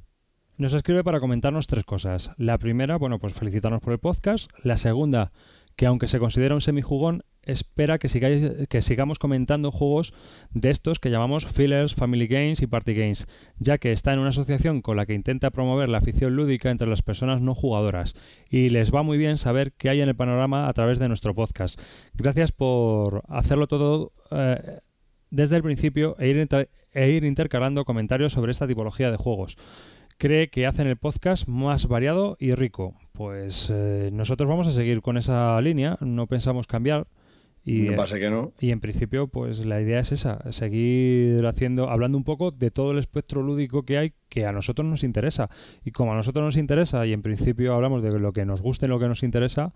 Y aparentemente a la gran mayoría de los oyentes también les interesa. Pues entonces seguiremos esa línea. La tercera cosa que nos comenta es que le ha echado el ojo a un par de juegos que son difíciles de encontrar en España. Uno es el Alien Frontiers y el otro es el Cornerstone. Le gustaría saber si los conocemos y agradecería nuestros comentarios. El Alien Frontiers eh, lo va a traer Planeton Games. No sé si lo ha traído y se le ha agotado o lo va a traer. Porque Alien Frontiers es un juego que salió por lo del kit starter. Kickstarter es, un es una página web americana donde se presentan proyectos y se busca financiación. Entonces, eh, la gente a modo de particular pues puede invertir pues en este caso por una copia de un juego o por dos copias del juego o por lo que uno crea conveniente, ¿no? Hay una como una tabla y tú eliges. Y el Alien Frontiers, la primera edición se hizo así, pero esta segunda se va a hacer por preorden en la propia página de la editorial y el problema es que sale carísimo desde España pedir el juego. Sale casi como a 70 dólares. Puesto en casa. Entonces, personalmente creo que eh, no creo que el juego valga los 70 dólares que piden. Mm, merece la pena esperarse a que lo tenga una tienda como Planeton Games, que lo va a traer a un buen precio, o cualquier otra tienda online, y esperar. Es lo único que puedo decir. Para marzo, creo que sale, para marzo del 2011, creo que sale la segunda edición. Es un juego que tiene muy buena pinta, es de ciencia ficción de cartas y tiene, tiene una pinta interesante. Tampoco voy a decir ahora un poco de qué va la movida y tal, pero porque es un poco minoritario. Y hasta que no, no vamos a hacer como el Master and Marauders, no vamos a crear hype. Entonces, Merchant Marauders. Eso, Master and Marauders, no sé por qué lo digo. Merchant and Marauders. Entonces, entonces eh, yo lo estoy siguiendo, pero hasta que no lea reseñas y vea un poco cómo funciona el juego, no voy a decidir si merece la pena la compra o no. Y el Cornerstone, bueno, el Alien Frontier, yo por mi parte le he tenido algo, en seguimiento, pero por lo que yo quiero recordar ahora mismo, así de, de mm, no creo que haya oído nada ni muy extraordinario ni muy malo. Para mí creo que ha sido un juego que ha pasado, ha cubierto, ha cubierto, sin más. Y el Cornerstone, chico, ahora mismo no caigo. El Cornerstone es un juego de destreza. Se juega con unas piezas como de Tetris eh, pero en tridimensional. Y entonces tienes que ir haciendo torres y escalando con unos muñequitos, con unos mepels. ¿Es como el The Tiger? Ha parecido, es una mecánica similar. Eh, va a salir por Cosmos, entonces... Ah, que es con colores verdes, rojos. Sí, entonces Ah, ya lo he visto. va a salir por Cosmos, pues esperarse a que esté en las tiendas mm, en la edición alemana, que saldrá mucho más barata que la americana, traértelo de allí, porque en principio creo que fue editado por una casa americana. JDA nos envía el siguiente correo y nos dice que le tenemos que dar una segunda oportunidad a Thunderstorm. Sí, no, dice que en líneas generales dice que le tenemos que dar una segunda oportunidad al Thunderstone porque muchos de los bichos que se quedan ahí, que nosotros decíamos que no podíamos matar porque no teníamos la fuerza suficiente, pues puedes hacer que se vaya al final del mazo, ¿no? Puedes ir a la mazmorra y, como no llegas con lo suficiente, pues es como perder un turno, ¿no? Y el, bicho se va abajo. El problema es que no es que se vaya ese bicho, sino que los bichos que se hayan eh, seleccionado para formar parte de la mazmorra, pues todos tengan unos requisitos más o menos similares y aunque no los tengan, eh, en- si en la, en la villa no tienes eh, armas suficientes o, luz suficiente o, o elementos que te tengan luz para entrar en, el- en la mazmorra, pues te van a dar igual. Aunque lo mandes al fondo, vas a tener que seguir mandando bichos al fondo. El Club Critic nos envía el siguiente correo. El día 18 de diciembre, de 8 de la noche a 8 de la mañana, se podrá disfrutar de su ludoteca en Barcelona, que es donde están ellos ubicados. Para ello lo mejor es que os paséis por su página web, clubcritic.blogspot.com y veáis dónde se encuentran y dónde podéis disfrutar de esas jornadas de rol, simulación y juegos de mesa. Qué guapo, una noche en blanco ahí jugando. Mola. Francisco Cabas Pasadas nos envió un correo desde Valencia. Dice que, bueno, que ha caído en nuestras redes para desgracia de su pareja. Como no tenía bastante con los juegos de consola y ordenador, pues que ahora también toma estos. Sí, otro vicioso de todos los juegos. Sí, nos comenta que tiene varios juegos en el punto de mira y una pregunta que hacer, a ver si le podíamos ayudar. Nos pregunta sobre el Twi'lek Struggle. ¿Sabéis o pensáis si este juego lo sacarán en español? Mm, Contestamos ya, no. Yo me temo que no. ¿Qué tal para un jugador? Mm, No se- no se puede jugar en solitario. El nuevo sí, el Labyrinth sí. No me dice que no le preocupa los juegos duros, es decir, que si que se necesiten tiempo para entenderlo. Lo que le preocupa es sacarle jugo. Y como no sabe si con este juego podrá enganchar a algún amigo, nivel Catán, Carcassonne, Dominion, por eso lo de jugar solo. ¿Merece la pena? Mm, pues hombre, eh, Twilight Struggle, como no se puede jugar solo, obviamente descartado. El siguiente juego por el que nos pregunta es República de Roma. Más o menos las mismas preguntas que en el anterior juego. ¿Cuándo saldrá en castellano? Pues lo anunció Edge, pero realmente no tenemos ninguna fecha. Yo por lo menos no sé de ninguna fecha. A lo mejor algún No, oyente yo sigo un hilo en la BSK y tampoco. está parada la cosa, Ah, parece. Sí, está parado. Me pregunta que si merece la pena para un jugador. En caso de no enganchar al grupo, pues yo creo que este juego para jugar en solitario es un chocho de narices. Me da la impresión, ¿eh? Nosotros pensamos que quizás no se aprovecha el juego como debería de ser. Creemos, así, a ciegas, ¿eh? Cuidado. Matizo. A tontas y a ciegas. El siguiente juego por el que nos pregunta es el Illuminati, juego de cartas. ¿Qué tal este juego? Busca un juego de cartas divertido, con imaginación y un poco de narrativa.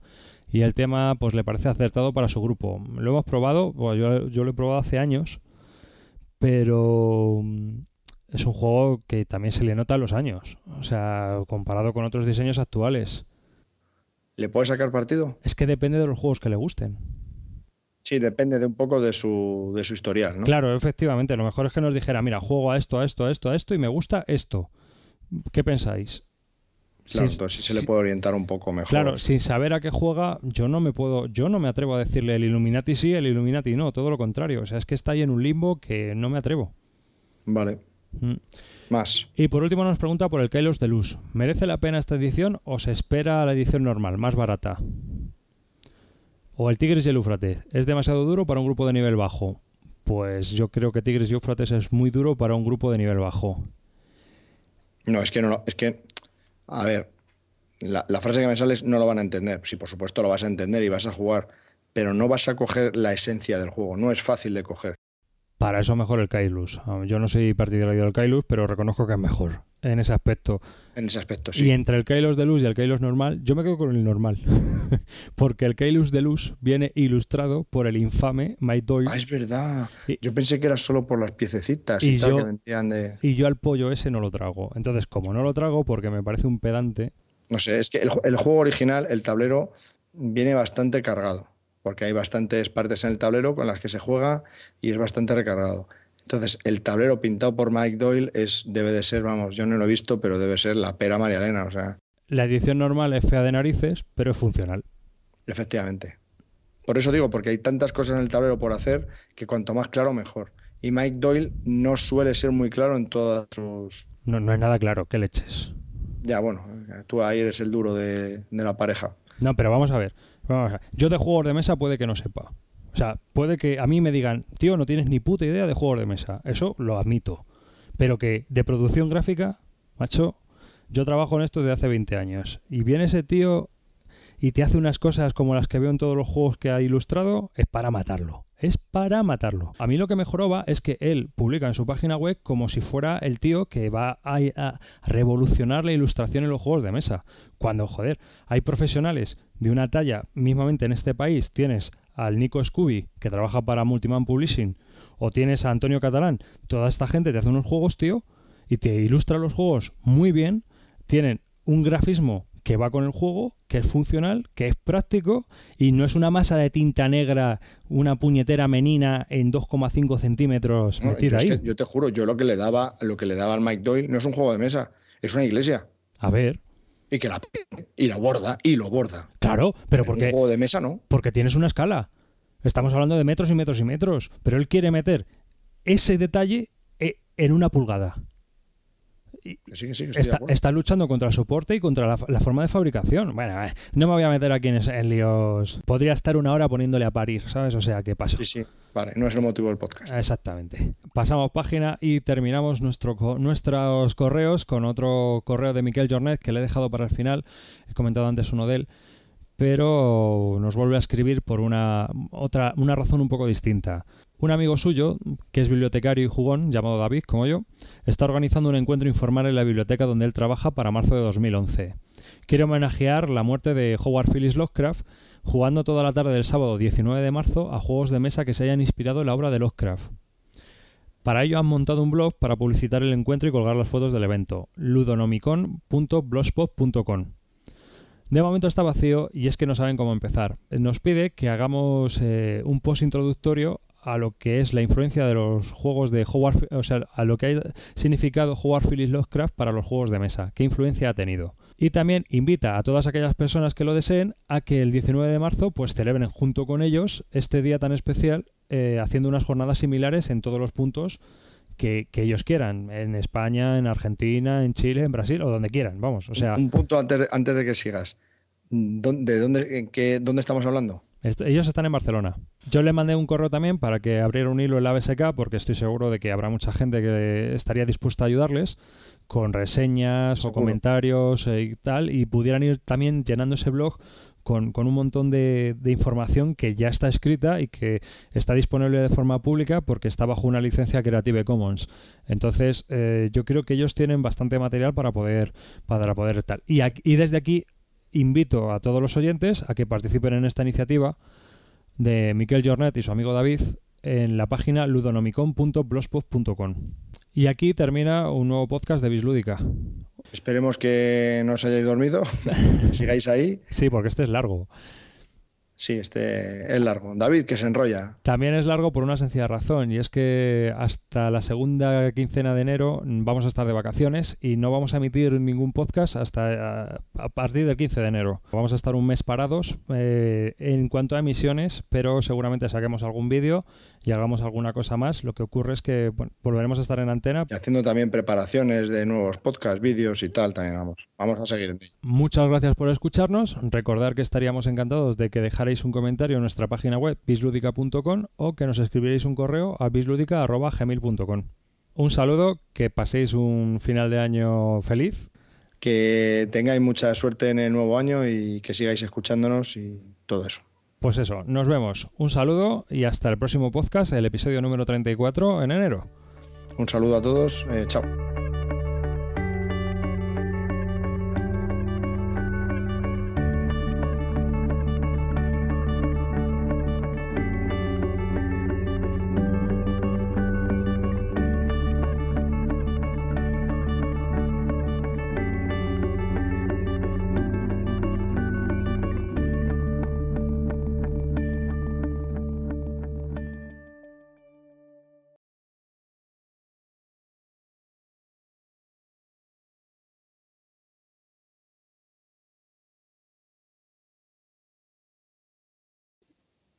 Pues yo mientras os canto, iba yo de peregrino, iba yo de peregrino y me comiste todo el pepino. Iba yo de peregrino, me comiste todo el pepino. Nino, nino, nino, nino. mm, na, nina, nino, nino.